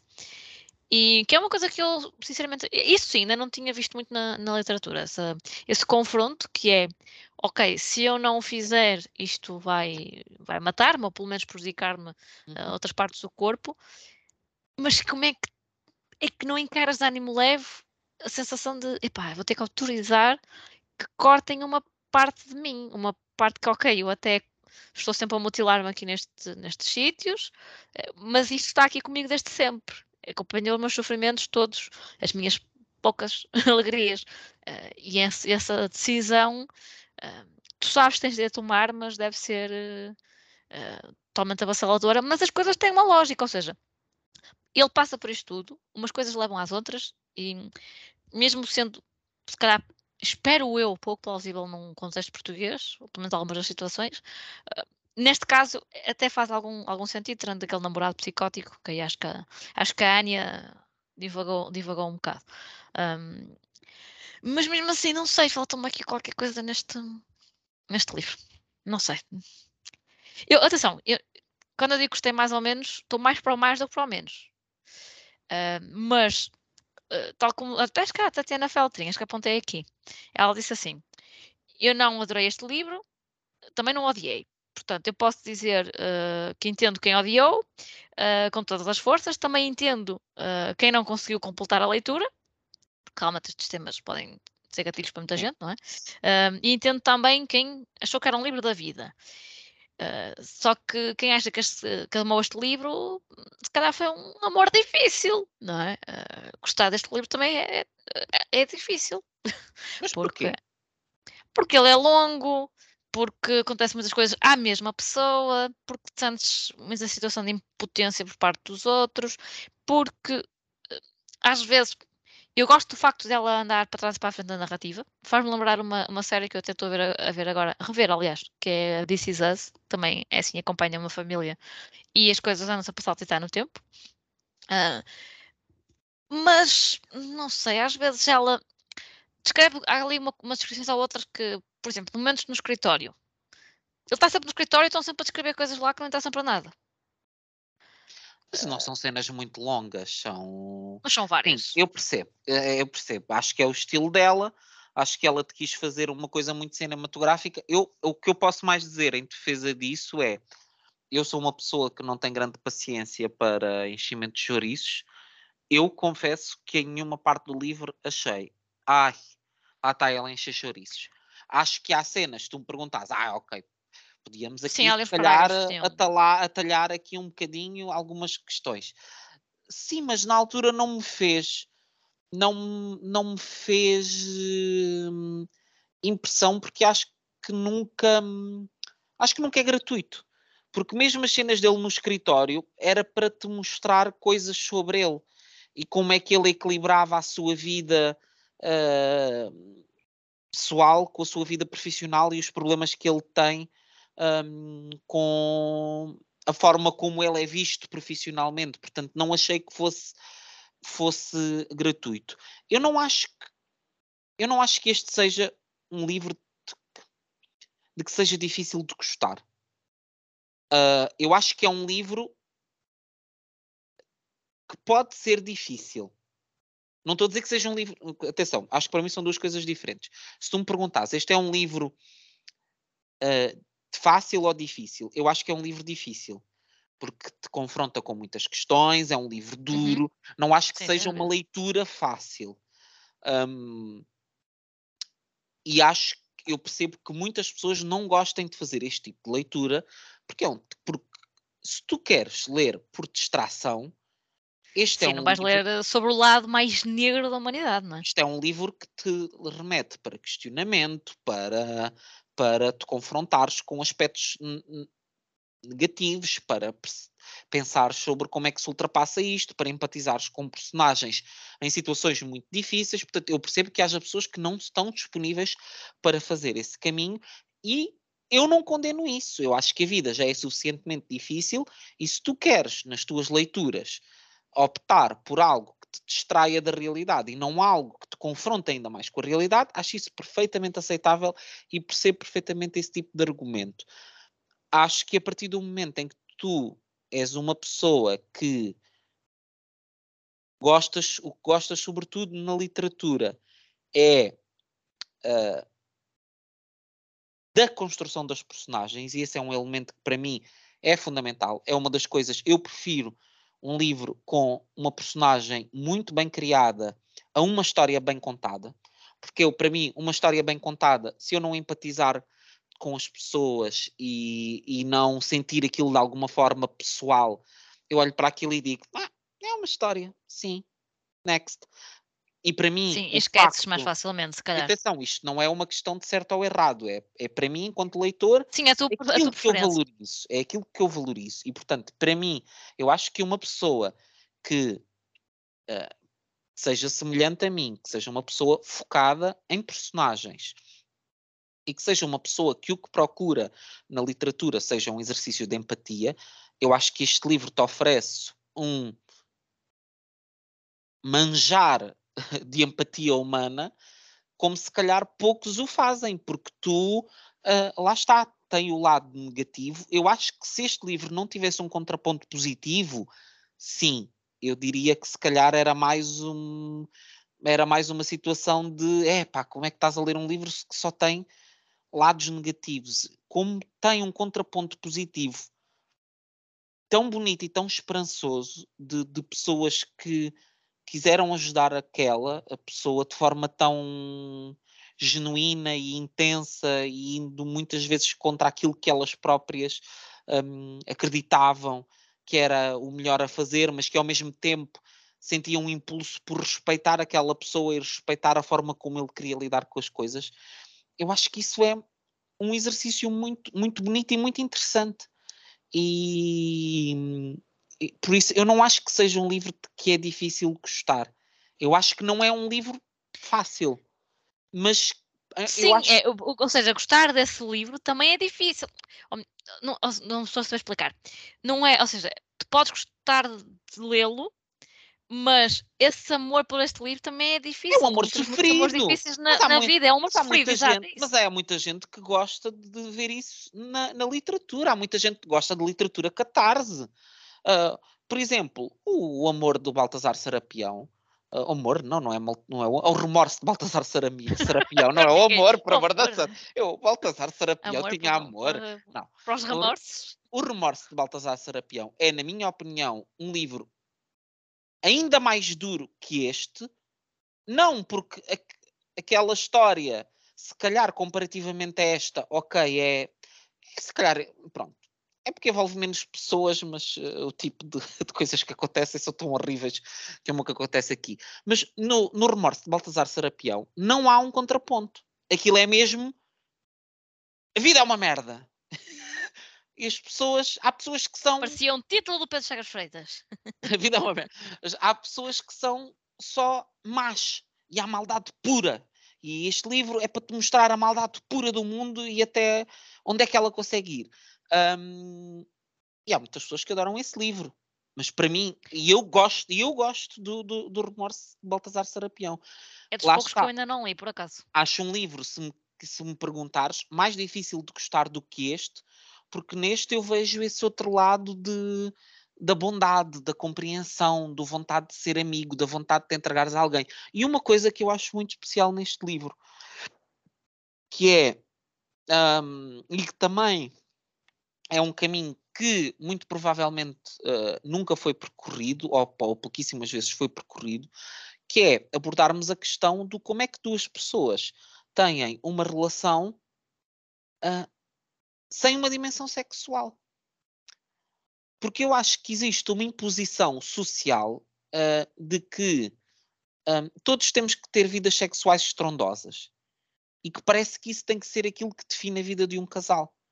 Uhum. E eu pergunto, mas tem mesmo de ser? Será que no final de contas é isso que é o mais importante numa relação? Atenção, eu não estou a dizer que ter uma vida sexual saudável e seja uma coisa que não é importante, mas também aquilo que é as necessidades sexuais de cada uma das pessoas também varia. E aquilo que é o conceito de saudável também varia de, de pessoa para pessoa. De saudável, vá, não.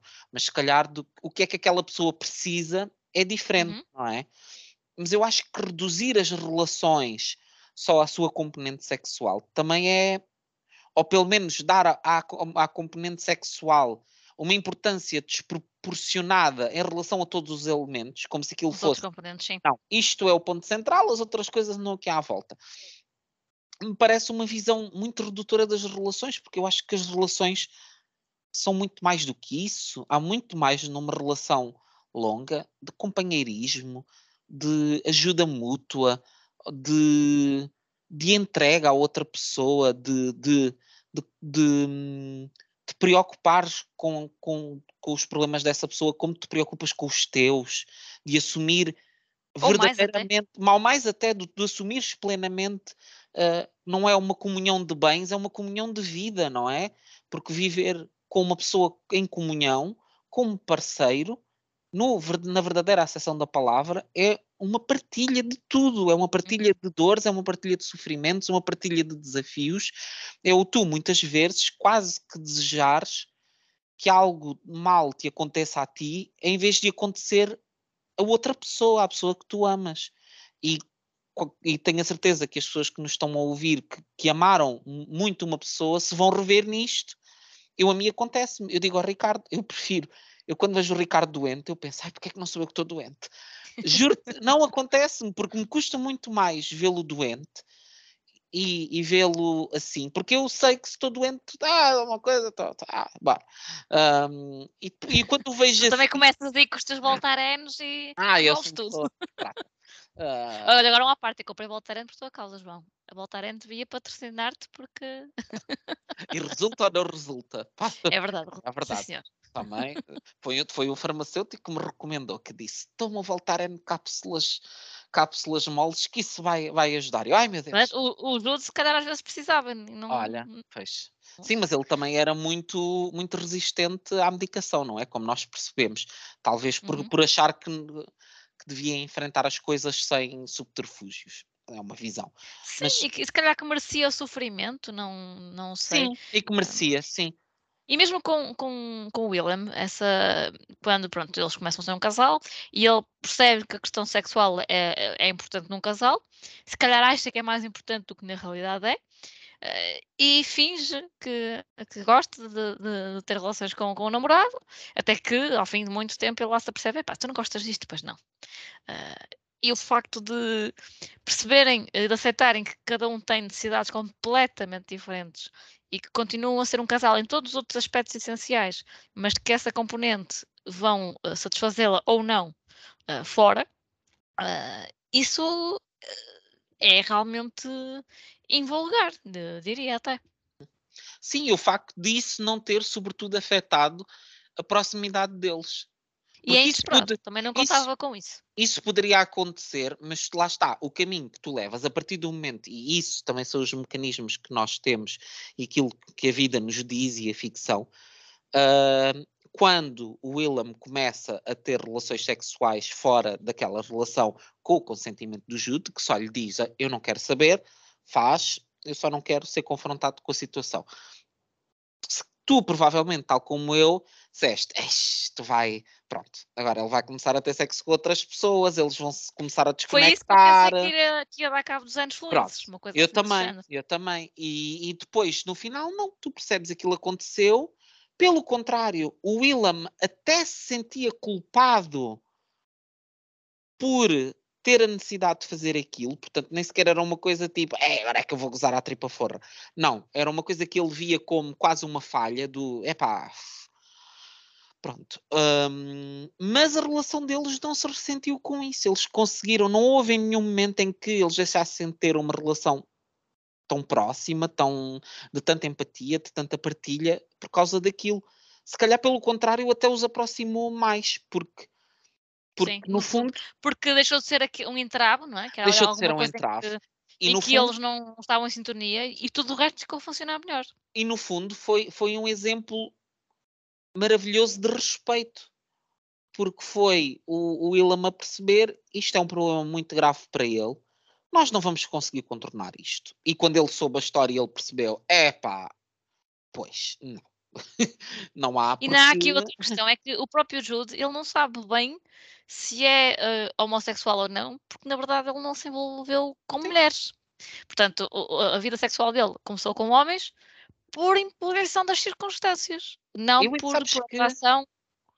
Que, que eu ainda pensei nisso. Pensei, será que é um caminho que ela vai seguir? É que de repente algures, eu já pensava que ele e o William, em algum momento, alguma coisa ia acontecer, e pensei, será que ele depois, no final disto tudo, vai conhecer uma mulher e se apaixona por uma mulher e tem uma relação com ela e depois é diferente e para ele. pela Júlia, mãe adotiva. Ai, para verdade Isso é que é. Não, mas se calhar para a personagem dele podia ter sido um caminho, porque lá está, mesmo o sexo com uma mulher iria ser diferente e menos, imagino eu que menos triggering para ele do que o uhum. sexo com um homem, não é? Porque o sexo com um homem passava por aqueles processos que para ele lhe relembravam o abuso e que se calhar numa relação sexual com uma mulher o ia levar a viver a sexualidade de forma diferente.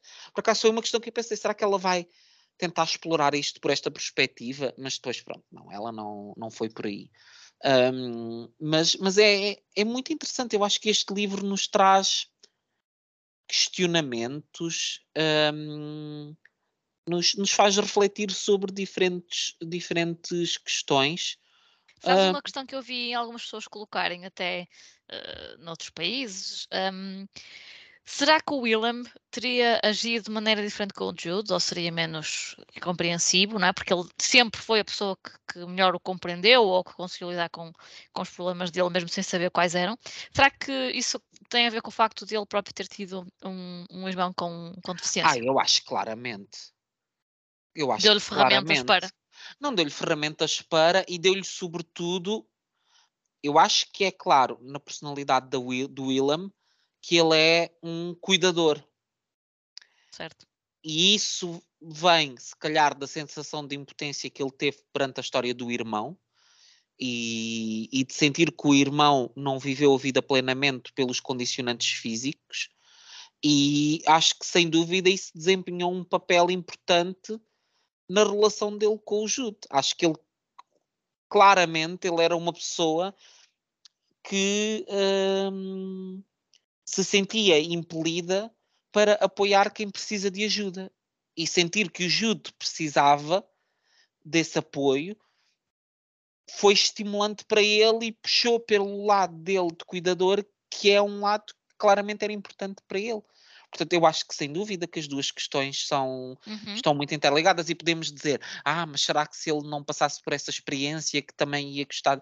Mas quer dizer, eh, mas eh, nós somos todo o conjunto das nossas experiências, não é? Uhum. O homem é ele e os seus condicionantes, como diria o Ortega y Gasset, que não são duas pessoas. Ai, que, que erudita agora essa referência. Sabes que eu tão, tinha um colega... Tão eu tinha um colega. A licenciatura, que era uma seca, mas pronto. Tive... Não, mas acho que até falámos no, no 12 ou no 11. Mas eu tinha um colega de faculdade que achava que o Ortega e o Gasset eram duas pessoas, que havia o Ortega e o Gasset. E o dia descobriu que não. E então era sempre uma piada do essa, essa dupla Ortega e Gasset.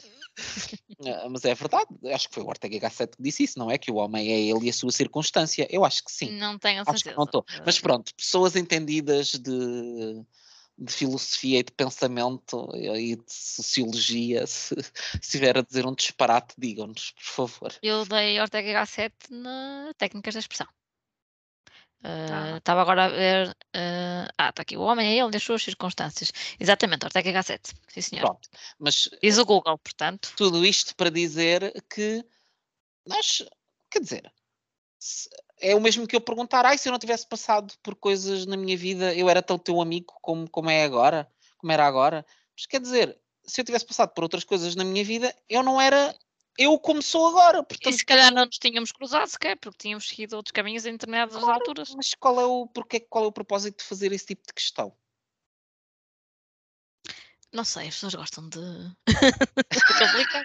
Olha, sabes outra questão que, pronto, as pessoas também uh, uh, divagam um bocado sobre o hum. título e sobre a capa.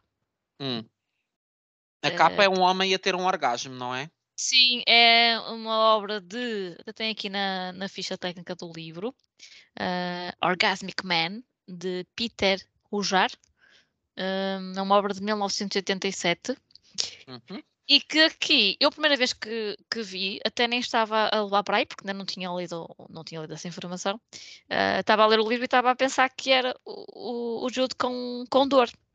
Uhum. Uh, Mas eu acho que é um para a exposição do, do JB, não é? Uh, quando há obras que focam muito esses momentos em que, em que o Jude está ali a sentir o corpo a falhar, não é? Uhum. Um, e que é uma expressão facial às vezes muito semelhante. Mas é, eu acho que esse é o ponto, e para mim é, é, é, é uma das razões porque esta capa faz tanto sentido, tendo ainda por cima esse significado de, na verdade, representar um homem a ter um orgasmo, que é essa mistura um, ou essa relação tão próxima entre o prazer e o sofrimento. E de como, no fundo, a sexualidade pode ser um elemento de dor e de sofrimento. E é isso que tu sentes nesta capa. Tu não percebes se esta pessoa está a ter prazer, se esta pessoa está a sofrer. E, e essa aproximação, essa mistura entre as duas coisas, para mim faz muito sentido em relação sim, à história. Acho muito, acho muito interessante, sim.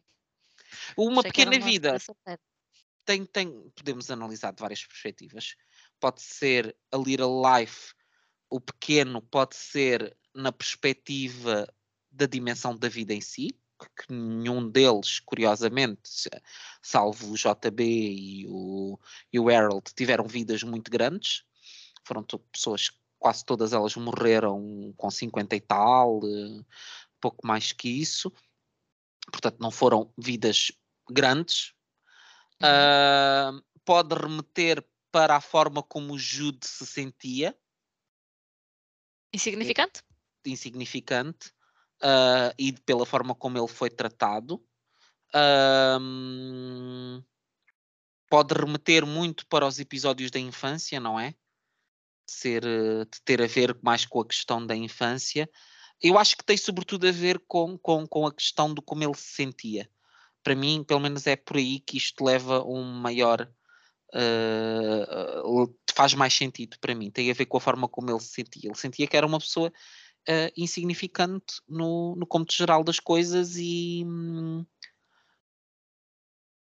e não deixa de haver uma certa ironia e que certamente há e que não deve ter sido de certeza hum, estranho ao pensamento da autora, porque há uma ironia em dizer uma pequena vida e depois tens um calhamaço destes.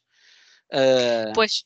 há uma contradição nisto muito grande. E eu acho que no fundo é uma mensagem também dela a dizer ele sentia-se desta forma, mas na verdade isto é uma vida tão extraordinária. Não, atenção, não só extraordinária pela componente das coisas más que lhe aconteceram, mas por aquilo que ele conseguiu fazer da sua vida e pela forma como ele conseguiu ultrapassar esse trauma, ainda que não chegando a um ponto de ter uma vida uh, normal, entre aspas, à luz daquilo que a sociedade espera dele. Um, mas todo o caminho que ele percorreu e as vitórias que ele teve foram vitórias contra a probabilidade daquilo que lhe deveria ter acontecido, tendo em conta aquilo que ele passou na infância. Portanto, acho que há aí um confronto que a autora também nos quis fazer entre. Uh, isto é só uma pequena vida, mas no fundo não é. E no fundo Parece nós um olhamos. título simples, mas não é de todo. Não é? E se calhar eh, também nos diz uma coisa que é, nós olhamos para pessoas, se nos pusermos um bocadinho na posição dos colegas de trabalho do, do Jude, hum, somos levados a, a refletir eh, e a pensar que se calhar na nossa vida há muitas pessoas com um aspecto de normalidade, de que têm tudo controlado, de que são pessoas altamente realizadas, hum, que nós pensamos que têm vidas maravilhosas e nós não fazemos a mais pequena ideia do que é que essas pessoas viveram. E porque nem todos Uhum. nós temos uma necessidade constante e extenuante de expor as nossas misérias pessoais. Pelo contrário, há muitas pessoas que sofreram muito e que têm pudor nesse sofrimento Uhum. E que têm E às respeito vezes até pode ser o sofrimento. que causaram aos outros. Não é o caso deste livro, mas ah, há pessoas que são realmente muito reservadas e poderão ter os seus motivos. Mas conheces realmente uma pessoa se não conheceres determinadas dimensões da sua vida? Depende, depende, depende do propósito do teu contacto com a pessoa. Eu diria que se estamos a falar em ter uma grande relação de amizade ou em ter uma relação amorosa de uma pessoa que não te conte elementos fulcrais da, tu- da sua vida e que não revele coisas sobre si, mesmo que não sejam as mais abonatórias, eu acho que é muito complicado, porque quer dizer, é uma relação que é baseada numa. Não diria necessariamente numa mentira, mas que é baseada numa inverdade, porque hum, não estás a dar à pessoa todo o material para te conhecer e para te compreender. E às vezes Sim, até para agir contigo da melhor forma, não é? e agir contigo da melhor forma e perceber os teus comportamentos, porque lá está, um- uma das, das grandes questões, eh, um dos grandes problemas entre pessoas é muitas vezes não perceberem porque é que determinada pessoa reagiu de determinada maneira perante determinada situação. E muitas vezes isso acontece porque tu não conheces a história da pessoa. Portanto, eu diria que para teres um relacionamento profundo com alguém, não haver este exercício de proximidade, é pá, parece uma coisa muito.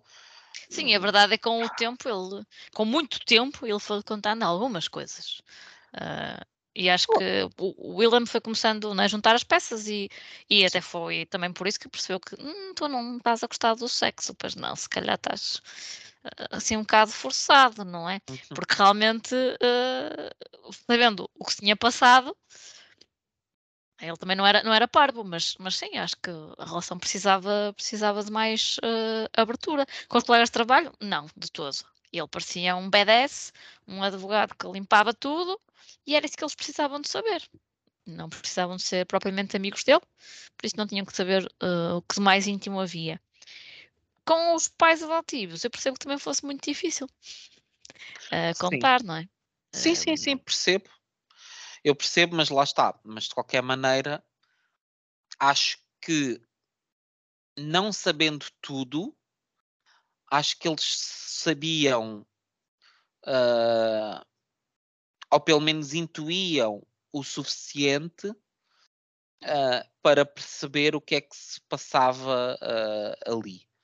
Ahm, porque lá está, chegou um ponto em que a convivência próxima não consegue camuflar todos os condicionantes, não é? E mesmo que eles não percebam a origem do trauma, eles veem a consequência do trauma. E Uhum. acho que isso, em certa medida, é suficiente ah, para eles.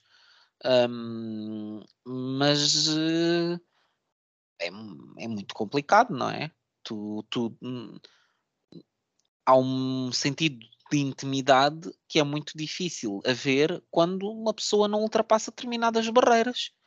E Uhum. há um momento, tu relacionares-te com pessoas é colocar-te em situações de vulnerabilidade. Que era uma coisa que ele não gostava de sentir. Que era uma coisa que ele não gostava de não sentir. está no controle das, das situações. Todas as nossas relações de, de próximas são baseadas no princípio de confiança. Sem dúvida. uma amizade. Uma amizade próxima como a nossa, não é baseada na confiança. Totalmente, e foi por isso que ele se chateou muito com, com o JB, porque ele disse: estas fotografias pode usar estas, não usa desta, esta e esta. E depois chega à exposição e está lá em grande destaque. Portanto, a confiança dele foi traída pelo JB. E é aí o, o, grupo divide-se. Ok, eles vão falando mais ou menos, mas percebes que o Willem se posiciona lá do Jude e o Malcolm mais para o lado do JB. Hum. Não ficaram propriamente em cima do muro. Eu, eu, percebo. Eu acho que a questão depois do JB nos traz outro elemento. Vi, visto só pela perspectiva da amizade, eu, eu estou totalmente de acordo contigo. A questão é que o JB é um artista. E eu percebo Sim, que para ele. Tinha ali uma, uma, uma grande obra. Pensou eu que ele ia gostar de é ver. Mas eu acho que nem tem só a ver com a questão do ele achar o que é que ele ia sentir. Eu acho que para ele o Jude era tão inspirador. Uhum.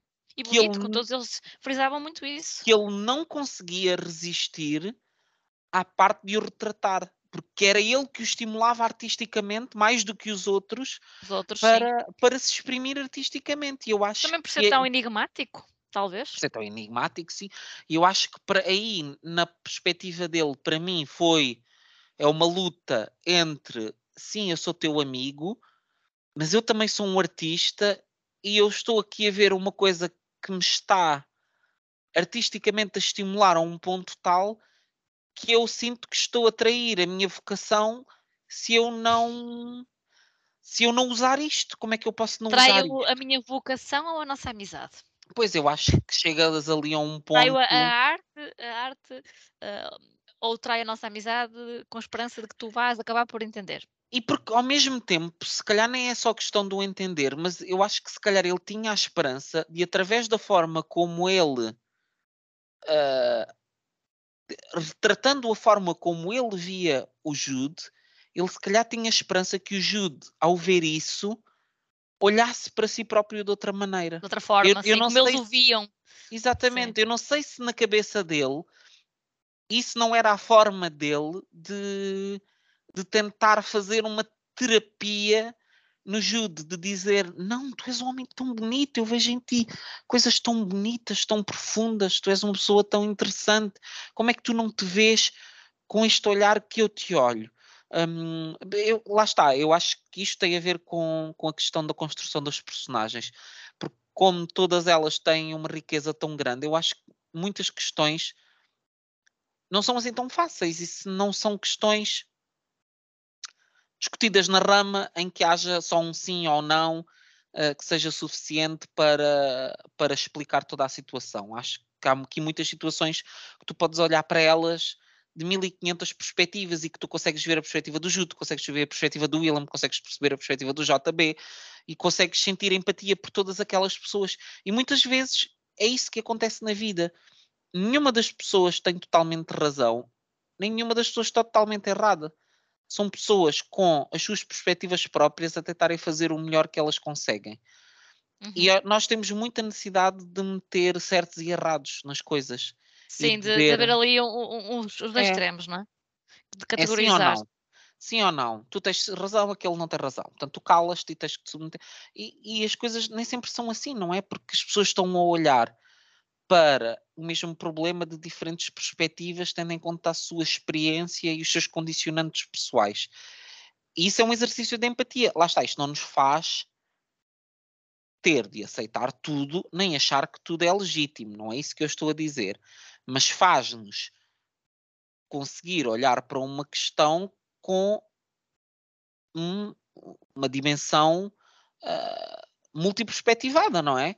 Consegues olhar para uma questão e dizer uma questão tão simples como como esta do uh, o Jude não queria ser, uh, não gostava de ser retratado em quadros, uh, pode ser analisada de 1500 perspectivas, porque a autora, a Ania, nos dá esta riqueza de, de, de, composição das personagens que nos permite fazer essa análise. E esse, para mim, é sem dúvida o ponto forte deste livro. Perguntas-me: é um livro da minha vida? Não sei. Não sei se daqui a 10 anos vou olhar para trás e vou dizer Uma Pequena Vida é um dos 15 ou 20 melhores romances que eu já li na minha vida. Não sei. Se eu te vou chegar ao final deste ano e te vou dizer que este livro foi um dos melhores livros que eu li este ano, muito provavelmente. Marcante, sem dúvida, que foi. E será um livro de que eu não me vou esquecer, isso eu tenho a certeza. Um, e não vou esquecer, sobretudo, essas três personagens que para mim foram as que. Vá, quatro. Eu acho que, que, que não são os, exato, necessariamente os, os, quatro amigos, mas o Willem, o Jude, o Harold e o Andy, o médico, acho que são quatro uhum. personagens, cada uma à sua maneira, muito especiais e que nos fazem sentir um tremendo carinho por elas. Um, e acho que, por muito que tenha sido uma história com muito trauma, um, acho que não consigo não sentir saudades do Jude. Um, Percebo. Por muito eu, a sensação que, que eu tive... difícil, não é? Por muito que fosse Sim. difícil lidar com ele e com. Eu, por norma, não, não gosto de calhamaço até pelo mesmo motivo que já, que já tinhas referido, porque às vezes os autores têm tendência a pôr muita palha, a demorar muito a desenvolver uma coisa, e este livro não, não me foi penoso de ler em momento nenhum. Uh, ok, que eu cheguei ali para, por volta da página 500 e disse, ah, já chega. Porque acho que saber quando acabar é uma arte e ela esticou-se um bocado. Uh, mas não foi penoso terminal nem, nem nada que se pareça. Uh, e por isso me dissesses, uh, para o mês que vem vai ser um novo livro da Anya que também tem 700 páginas. Queres ler? Eu dizia-te que sim, sem dúvida nenhuma. E se me perguntares se ele no final do ano vai estar nas minhas melhores leituras do ano, se calhar até poderá estar. Mesmo tendo dito que gostei mais ou menos, mais para o mais do que, do que para o menos. Uh, porque eu acho que é um livro que fica contigo. Era aquilo que eu te dizia no início do, episódio. Eu também quis lê-lo logo, sabendo que só o ias ler mais tarde, porque eu quis perceber como é que um mês ou umas semanas depois ele ainda estava comigo. Se eu ia conseguir falar contigo sobre os muitos assuntos que o livro retrata, ou se pelo contrário eu já os tinha esquecido. Que isso para mim também é um, um ingrediente para uhum. considerar que um livro é razoável barra bom. Uh, e eu, eu não acho tudo que, que ele seja. Uh, há pessoas que dizem que ele é péssimo, ai meu Deus, não, também não. Uh, pronto, são opiniões e, e, e respeito desde que fundamentadas, mas não, não acho que seja isso. Acho que eu não gostei, de, foi do facto de me ter sentido imune a partir de determinado ponto. Eu também não queria que ela fizesse aquelas descrições a puxar a, a, a lágrima e que eu estivesse aqui sempre a chorar e ai coitadinho, não queria sentir pena dele muito menos ao longo de 700 páginas, mas ao mesmo tempo. E aí eu não sei se é problema dela ou se é meu, por já ter lido muitas coisas com vários destes temas, embora em livros diferentes, uh, se eu já me tinha tornado imune até com outras leituras, ou se vem realmente da escrita dela. Eu acho que, eu acho que se calhar é uma mistura de tudo, mas eu não acho que isso seja um problema, Silvéria, porque eu acho que isso faz parte do exercício de empatia. Porque o próprio Jude um dos mecanismos para ele sobreviver àquela situação foi isso, foi uma insensibilização às questões, não é? Ele a partir de certa altura era violado e ele próprio diz, ele punha-se inerte na cama e era do género, façam o que quiserem comigo, whatever. Se quanto mais uh, pressa isto acabar, mais pressa Quanto mais pressa acabar, exatamente.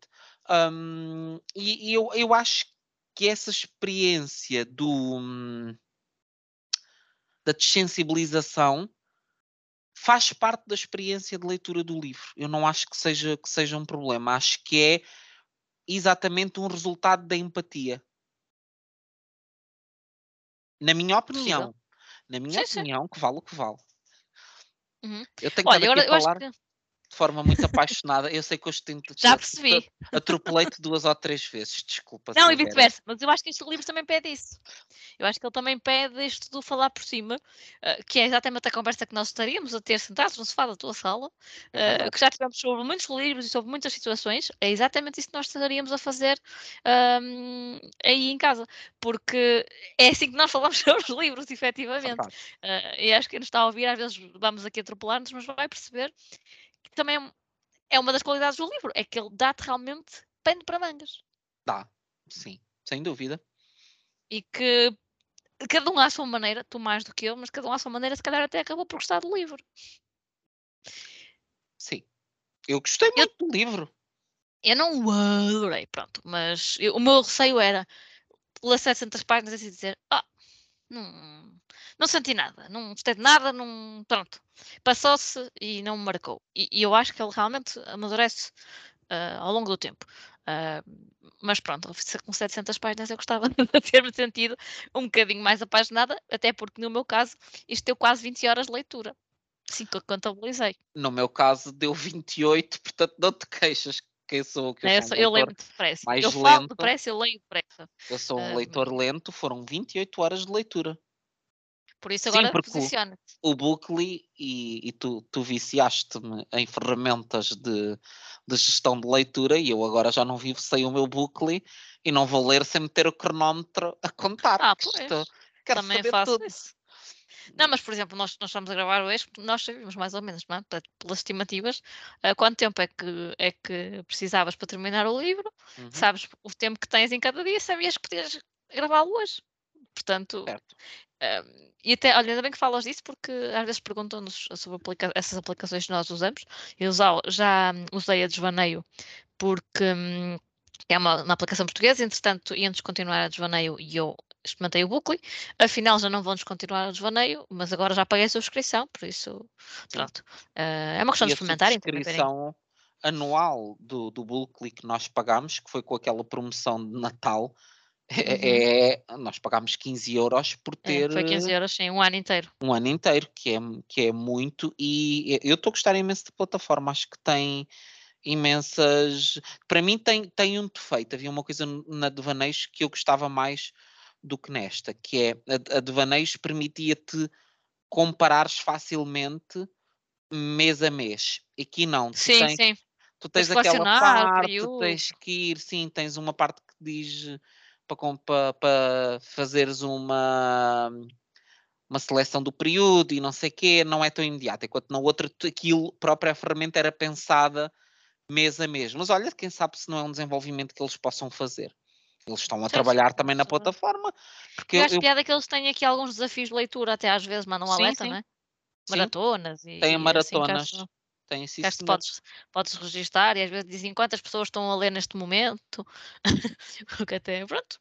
Pensas, olha, estou com mais de 4 mil pessoas, não é? Desconhecidas, a ler em simultâneo, obras diferentes, línguas, países diferentes.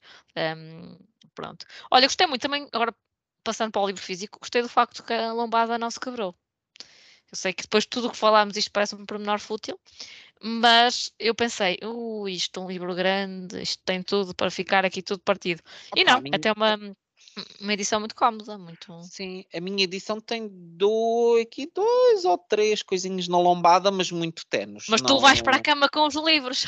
É verdade, eu vou para a cama com eles. Eu sou... Não, e eu ando, atenção, eu andei com o livro em transportes e tudo. Eu sou uma pessoa que usa bem os livros, portanto. Ah, mas foi, sim, para mim foi. t- ah, pronto, podia ter uma letra um bocadinho maior, porque acho que dá, um- quando estás a ler o Uhum, livro, te dá um bocadinho E umas aquela se sensação. Mas depois também penso, e se ia traduzir em mais páginas? E se isto tivesse ainda mais páginas, ainda Assustava ainda mais. para além de ser mais assustador, ia ser ainda mais difícil de manusear. Eu acho que assim como está, hum, eu- hum, para mim, em nenhum momento hum, as questões da edição em si me prejudicaram o processo de leitura. Foi uma leitura que decorreu com paz e sossego e, e pronto.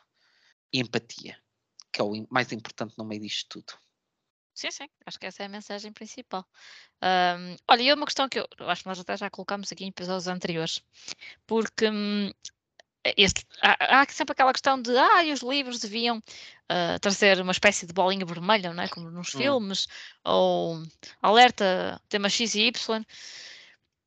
E eu, este livro fez-me pensar tanto nisso, porque com tantos temas, não é? Eh, há aqui tantas pessoas que se podem sentir de alguma forma ah, sensibilizadas com algo que já lhes aconteceu e que podem ah, estar a ver neste livro ah, e que se calhar não estará resolvido dentro delas e daí não conseguirem ver na literatura, ok?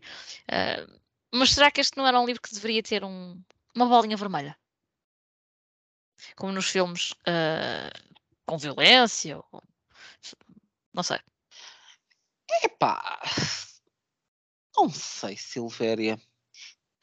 Porque lá está. Hum, mesmo para uma pessoa que tenha passado por estas coisas, muitas vezes quem passa por determinadas coisas, ler a experiência de outras pessoas com essas coisas é um processo de identificação. E é um processo de cura. Ou Hum, não. ou não, pode não ser, mas muitas vezes é. Hum, mas eu, eu diria que, mesmo daquilo que nós estamos aqui a falar, hum, o tu evitares ah, situações que te recordam um trauma, não, eu não sei se esse é o caminho para a cura do trauma. Não sei. Pois, eu acho Não que sei, é, estou é- a falar numa perspectiva de se tu me dizes vai incomodar as pessoas, eu acredito que vai incomodar muitas pessoas, mas eu pergunto: hum, esse incómodo não será um processo para a cura? Eu não estou a dizer isto numa perspectiva moralista, atenção, não estou a dizer que as pessoas deviam ler isto desta maneira. Eu, é mesmo uma interrogação para mim, porque eu acho que muitas vezes nós tentamos fugir ao incómodo. nós vivemos numa sociedade que nos impele muito a fugir à frustração e ao incómodo. Sim, ainda ontem falávamos sobre isso no Clube de Leitura, como estamos aqui com alguma tendência para, para o epicurismo, não, é? não queremos dor nenhuma, hum, mas eu estava ah, a pensar nisto e ao mesmo tempo pensava assim, bem, é muito fácil estar aqui a teorizar sobre isto quando não passei por nada disto. Sim, é verdade. é Então verdade. penso, ah, mas se calhar as pessoas deviam, uns adultos, não é? Sobretudo, deviam ler um livro que até com temas que, que, que os incomodam, pronto, para também de alguma forma. Não, não, darem atenção, eu, isso, eu, eu não digo que as pessoas devam ler ou não. Eu diria que uma pessoa, quando lê esta sinopse, percebe que eh, não percebe todos os temas difíceis que vão ser aqui ah, tratados, mas percebe, por muito pouca investigação que tu faças sobre este livro, tu percebes que é um Há livro não sobre leia um... sinopses, atenção. É verdade, mas aí também expões-te, não, não, é? sabia. Então, se não lês sinopse, vais ler um- uma advertência sobre o tipo de conteúdo que o livro tem? Depende, se vai na capa. Ó Silvéria, mas Em é vez assim. de PNL Então, mas olha lá, não uma pessoa, uma pessoa que não lê sinopses porque não gosta de ser spoilers e depois quer ler uma advertência na capa que diz este livro contém cenas de violência. Se não gostas de spoilers, não vais, muito menos vais Por gostar exemplo, desse tipo de advertências. Os filmes não, têm bolinha vermelha não É dizem o que, é, o que é que é o conteúdo para adultos. Não dizem se é erotismo, se Muitas é vezes violência. diz, muitas vezes diz. Diz sim, senhora. há- ah, este livro contém, de- dizem-te, este livro contém cenas de streaming dizem. consumo, dizem os consumo de drogas. streaming. Mas a televisão acho que não diz. Eu acho canais que a televisão diz no Só início. se for agora. Eu Não, não, não.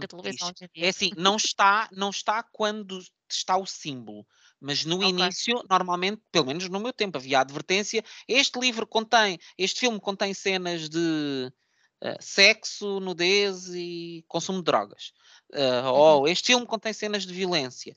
Sim, eu- eu- linguagem explícita. Eu acho que quem não lê sinopses, eh, porque não quer spoilers, depois querer advertências na capa de triggers me parece um, um contrassenso. Pois eu, eu eu- nem digo tanto que houvessem escarrapachados lá, porque, porque é, um- é um spoiler, efetivamente, não é?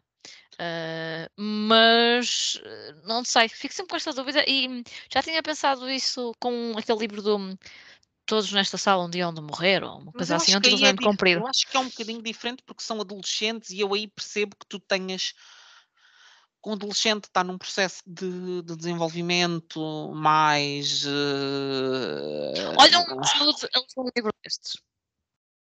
se calhar sem era é. terapêutico. Se calhar era terapêutico.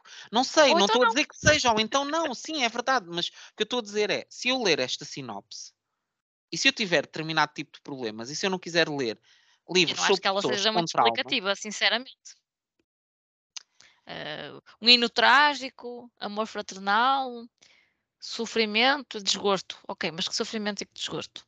mas, eh, tu- Pode não mas ser. eh, Mas se tu fores a ler este nível. livro à partida, a dizerem-te que vais ler um livro sobre hum, sobre o tema X, Y e Z, isso à partida não vai condicionar a tua leitura? E se tu fores ler uma coisa que, sabe, que depois vai dar uma forma incomodar e vais entrar ali contra a parede e até te vai um, dar uma forma levar a ter outro tipo de pensamentos ou a regredir até em algum, alguma Eu- coisa que eu tinhas aí tenho- já eu- ultrapassado? Ou... Eu não sei, Eu mas eu, eu gostava de, de ouvir uma. Se é que há especialistas sobre isto, não faço ideia, ah, mas gostava sinceramente de, hum, de ouvir eh, o que é que os psicólogos e etc. poderão pensar sobre Não isso. sei, eu, eu, eu confesso isto. E tendo- pessoas que passaram por situações limite. ah, Ah, certo. eu acho que também Ah, vai depender do, do estado em que elas estão, ou seja, se já foram acompanhadas ou de alguma forma já ah, aprenderam a lidar com, com, com os traumas, talvez consigam ler sobre Hum. isso. uhum. ou verem filmes ou no telejornal. Ah, e acredito que também possa fazer diferença. Umas vão dizer sim, sim, eu leria sem problemas, e outras, ah, não. É? Ah, mas gostava de ouvir a opinião de pessoas que, ou profissionais da área, ah, ou isso não vai acontecer, não é? Porque obviamente vão andar na rua a perguntar às pessoas se passaram por alguma situação limite, mas gostava de, de ouvir opiniões de pessoas ah, que, como no meu caso ou no teu, não passaram por nada disto. Eu compreendo Nós estamos a pessoas- falar de cor, não é? De aquilo que achamos que Estamos e não estamos. Eu, por exemplo, ah, para mim é um tema sensível a questão da, da, da homossexualidade e a forma como é encarado pela sociedade. E eu, por exemplo, gosto de ler sobre isso e gosto de ler sobre eh, o processo das pessoas. É, um, é uma coisa que me incomoda. Histórias em que homossexuais sejam maltratados, ah, histórias em que homossexuais não tenham empatia por parte da sua família. Mas se incomodam calhar é porque estás numa boa situação neste momento quanto a isso, até a nível pessoal. E aí é fácil, não é fácil, não é Mas, fácil ah, ler. ah, Silvéria, mas o, estar, mas o estar em boa situação atualmente não quer dizer que não haja traumas que existam. Certo, certo. e eu vivo, mas eu vivo com o preconceito diariamente. É o que eu sim, digo, eu, eu, eu acho que não estou a dizer isto, estou a falar de uma perspectiva de uma pessoa que, que não tem empatia pelo trauma, porque tem. E, e eu passei preconceito por ser gordo, por ser gay, ah, e, e vais-me dizer, eu não vou ler a gorda da Isabel Figueiredo porque é uma experiência de, um- de uma mulher que, que, que lida com essa questão. Poderia não fazer, é um direito meu não o fazer. Mas esse Mas- percebe-se à partida qual é o tema. É verdade, mas, mas Consegues lá está. Mas nós, mas nós estamos sempre a dizer que as pessoas têm que fazer terapia. Parte da terapia não é confrontar-te e falar sobre os teus problemas. Se calhar não, porque leitura. estás a ler um livro, se calhar com acompanhamento em simultâneo, por exemplo. Se acompanhamento em simultâneo, mas se calhar ler o livro não é uma forma também de terapia. Isto, atenção, é um questionamento da minha parte. Eu não estou a fazer um juízo de valor. Mas também, Silvéria, É isso que eu quero dizer, Eu é acho que que estamos, não é? mesmo Hum, que não estejas escarrapachado, E fui eu que fiz a questão, precisamente atenção, porque me confrontei com isto. eu acho que mesmo que não estejas escarrapachado, tu vais, neste livro, vais, facilmente vais chegar a um ponto e vais perceber que vão acontecer cenas. Tu podes te retirar, tu podes ler 30 páginas ou 40 deste livro e chegar a um ponto em que dizes, é pá, isto vai. Eu, por exemplo, eu tenho um tema que é triggering para mim, que é ah, eu não gosto muito de histórias que ah, andem à volta de cancro. Deixam-me ansioso. Eu estou, já vi filmes em que isso acontece e eu senti uma sensação de mal-estar muito profunda. Mas segui com a minha vida. Ah, lá está. Se for um incómodo tal ao ponto que eu acho que tem impacto na minha vida, quando eu começo a perceber que há sinais que certa coisa que vai acontecer, eu posso dizer, ah, eu não quero. E largo e vou à minha vida. Eu não sei, eu tenho. A minha opinião sobre isso não, não é muito. Não é. Eu acho que é um a tema verdade é muito que não complicado. existe, ainda não se faz isso nos livros por algum motivo Eu ser. acho que é um tema muito complicado. E eu acho que. A minha pergunta é, se não se faz nos livros, porque é que se faz na... Ok, na televisão tu podes Mas realmente a mas a- zapping mas- e, e- Mas é mais fácil televisão. tu levares com uma coisa que não queres, não é? A Com uma, uma televisão- para a qual não estás preparado para Mas encarar tu na aquilo, televisão mas- tens sobretudo a questão da etária, não é? Porque tu tens um- Uhum. uma classificação etária. Se tu me disseres este livro devia ter uma coisa na capa a dizer este livro não deve ser lido por, por eh, menores de 18 anos. Olha, Sim. se calhar era, era o suficiente. Ok, para mim, certo, isso eu concordo. Concordo que se possa fazer uma definição de livros não recomendável para menores de 18 anos, porque tu, como pai, saibas que se, ou que se vais comprar este livro, que o teu filho não, se calhar não é a pessoa mais indicada para ir ler este tipo de história. Acho que para mim a questão etária faz mais sentido. A questão dos triggers eu acho que é muito complicada. Não, Eu enumerá-los acho eu acho que pode ser, hum, eh, já é mais discutível. Porque aí estás, estás a, es- a estragar toda a experiência de leitura, que pode ou não ter esse efeito até terapêutico para quem precisa dele e para quem não precisa até. Eu de enumerar, eu acho que, que até já, já está, até já está a engavetar o livro, não é? Sim, é isso. Mas se tivesse classificação E- etária, eh, Eu acho que, que, que- que- bom, que se calhar deves ver quais são os eu temas. acho que sim. Eu tenho sobretudo, e para, e para que fique claro, eu tenho sobretudo sobre esta questão questionamentos, que é a minha posição Sim. sobre muitas situações. Eu tenho dúvidas. eu também, por isso é que te, pergun por é Eu tô- perguntei. Eu estou, aquilo que eu estava aqui a explicar é o meu processo de pensamento. Eu tenho uma tendência para pensar que não. E o meu processo de pensamento vai por estas razões. E eu acho que é uma coisa que nós, muitas vezes, na sociedade de hoje, não podemos fazer, é questionar, é complexificar as coisas.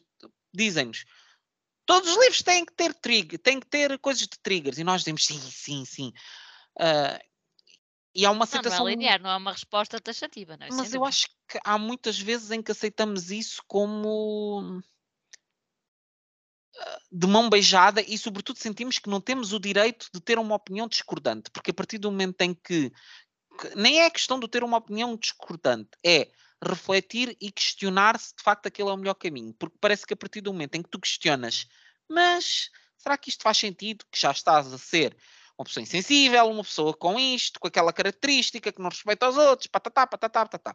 Nós vivemos num tempo em que o simples ato, muitas vezes, de questionares uma coisa te acarreta logo uma aura de coisas negativas que são associadas à tua pessoa, quando tu, no fundo, muitas vezes és só uma pessoa que está a tentar encontrar sentido e desconstruir processos de pensamento, porque muitas vezes os nossos processos de pensamento têm a ver com formas como nós aprendemos a, a- a descodificar o mundo.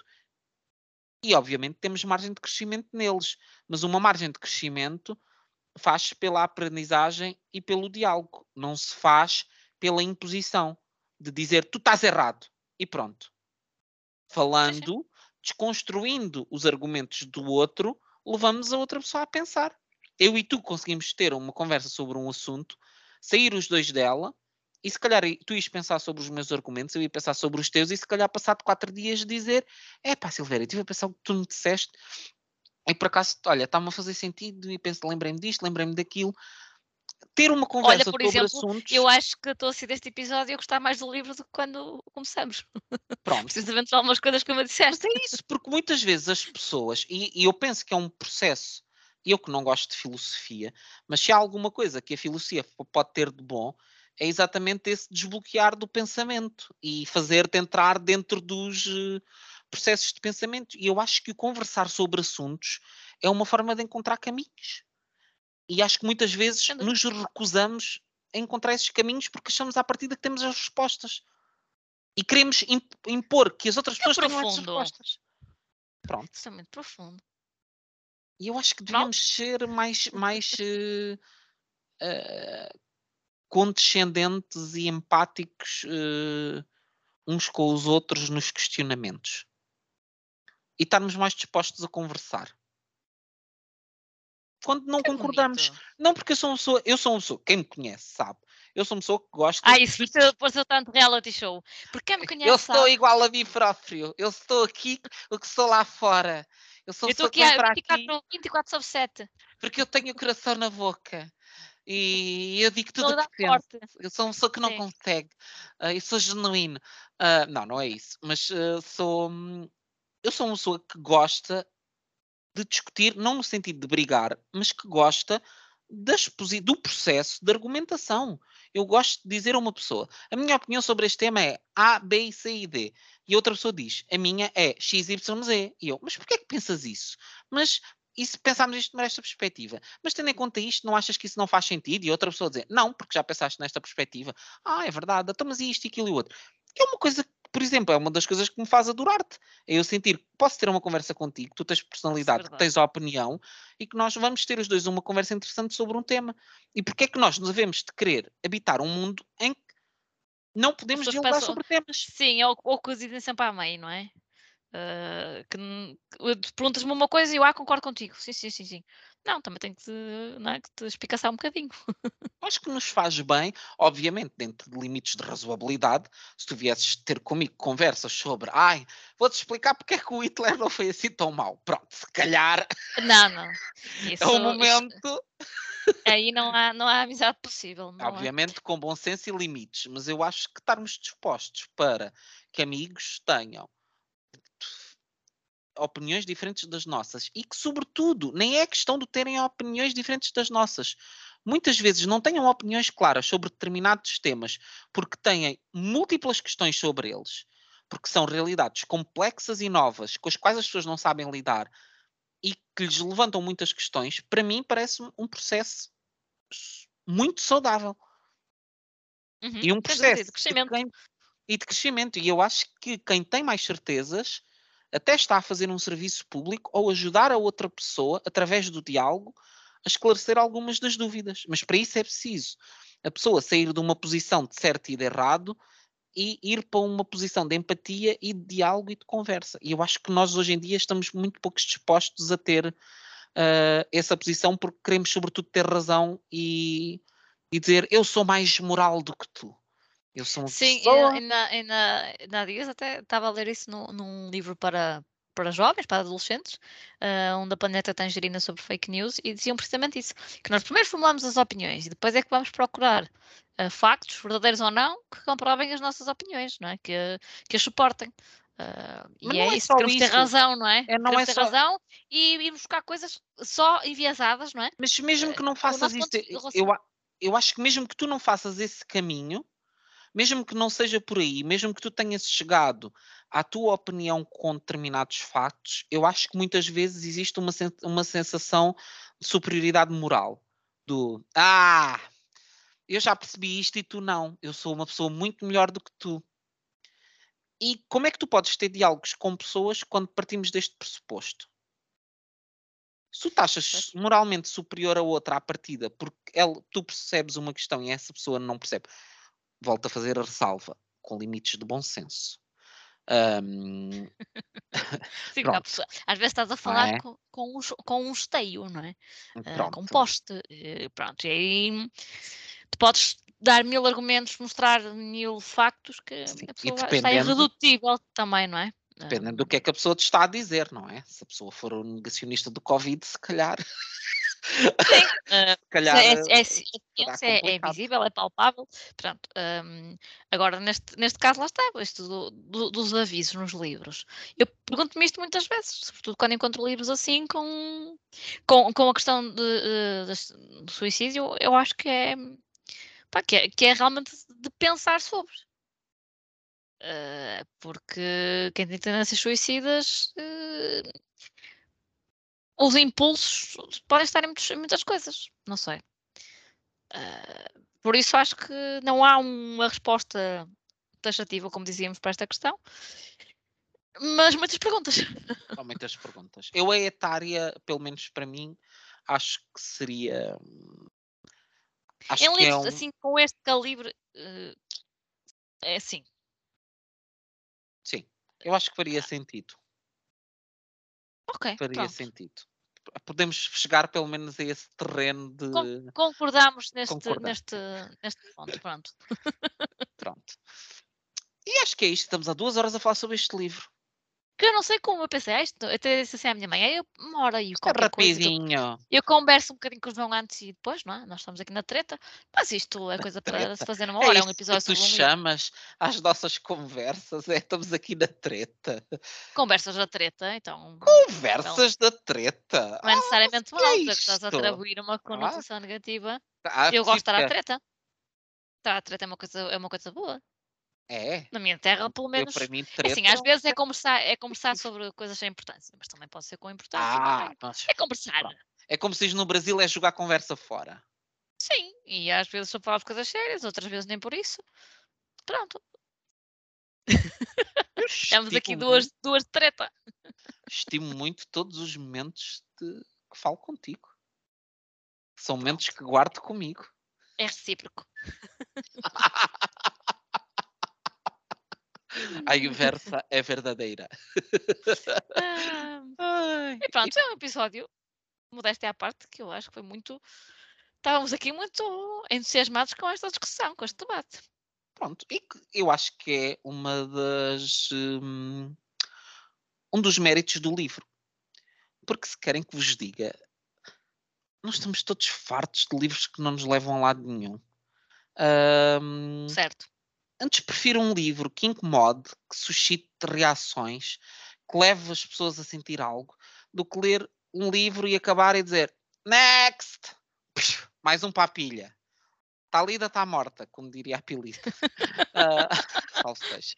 Ahm, mas de facto é- acho que sim, pelo menos um dos méritos deste livro, goste ou odeie, é que suscita reações. E, e eu acho que hum, ah, isso é positivo porque eu acho que estamos a tender muitas vezes para ah, um meio termo meio lacónico de, de livros que são blasé, são sem saborões, são Sim, isso é mais um. sim. seguros, é aquela coisa que não leva a lado nenhum e que tu lês e dizes isto não me diz nada, está tá muito Sim, bem. é, é- muito. esta Ania colocou aqui eh, as achas todas na fogueira, não é? Meteu. Ela não Ah. meteu o dedo na ferida, ela meteu o punho na ferida. O É, punho, ela- o pé, ela- o joelho. Meteu- E rodou, e rodou. Ai, ó Silvéria, o que Ai, é que- isto? Tu para... Ó Silvéria de Deus. Olha, está tudo na tua mente. Tudo na tua mente. É, é. Pronto. Pronto, acho que ficamos por aqui. temos para dizer. Portanto, perguntam vocês: devemos ler ah, Uma Pequena Vida de Anya Yanagiara? Ah, depende. Querem ter emoções fortes e questionar-se e sofrer um bocadinho e, e ter uma leitura catarse? Sim. Não estão para isto e querem ler uma coisa que vos deixe só de bom humor e que vos faça ah, abstrair um bocadinho dos problemas do mundo. Então, se calhar é melhor não agarrarem nisto. Sabes que eu, tive, eu recebi mais que uma mensagem de pessoas que tinham feito uma pausa. O que eu Que eu percebi compreendo. perfeitamente. Sim, sim, compreendo. Sim. Compreendo. acho que dependendo do teu estado emocional pode, pode ser necessário. Sim, sim, compreendo. Por isso, pronto, com as devidas notas, agora vamos à vossa própria conta e risco. Se bem que se chegaram aqui até, aqui até aqui no episódio, muito provavelmente já leram um livro, ou então são pessoas que gostam de ler o livro sabendo a história. O que eu acho curioso. Eu sou essa pessoa, eu é-me indiferente importas conhecer a com- história ou não. Não, porque lá está, eu gosto de acompanhar Do o- processo. Do processo. Eu gosto de Mas acompanhar. nós também fomos falando um bocadinho sobre o processo. pá. Mas é diferente de ler, efetivamente. Sim, sim, acho que é a questão de tu te conectares com a personagem. Eu sabendo que a personagem lhe vai acontecer A ou B ou C, isso não invalida que eu esteja a viver o processo da personagem e como é que ela vai chegar ao ponto X ou como é que ela vai receber o acontecimento Y. Portanto, para mim não é uma coisa. Para uma pessoa para quem a história é aquilo que a puxa mais, compreendo perfeitamente que tu não queiras saber o que é que vai acontecer. eh, a mim não é uma coisa que me que me, apesar de lá estar, acho que há elementos que é importante tu não saberes à partida em determinados livros, porque para mim a experiência de lê-los é a experiência de te confrontares com aqueles acontecimentos e de sentires esse mal-estar, e isso para mim faz parte do teu processo de consumo daquela obra de arte, que é um livro, mas que pode ser um filme, que pode ser uma música, que pode ser outra coisa. Eu acho que existem obras de arte que levar-te àquele estado emocional é o objetivo delas e é aquilo que as faz ser especiais. Lá está, não, não as torna, se calhar, eh, obras para toda a gente, mas se calhar para as pessoas eh, a quem aquela obra toca, ah, vai, vai ser uma experiência muito mais especial do que seria se fosse uma obra que se esquivasse a essa componente de, de incómodo. Sim, Ah, e, e acho que a Ania eh, arriscou tudo e, e respeito isso. admiro essa, Uhum. essa postura. Sab- sabendo de antemão que não ia ser um livro consensual. E vão é- fazer uma série. Fazer eu tenho uma, peça de série. teatro quase a estrear agora no fim de março. Uh, pelo menos é a data prevista, quando a última vez que eu vi. Um, um bocado estava a ver isso aqui no, no, no Instagram. Um, acho que inicialmente era para 30 de março. Um, por isso. Não me espanta. Até se espanta é que tenha demorado tanto, porque o livro é de 2015, o original. Mira-me é que ainda não tenha acontecido. Pois. Eu acho que vai ser feita uma série. Eu pelo menos estava a ver que estava eu a fazer vi, casting. vi o teatro.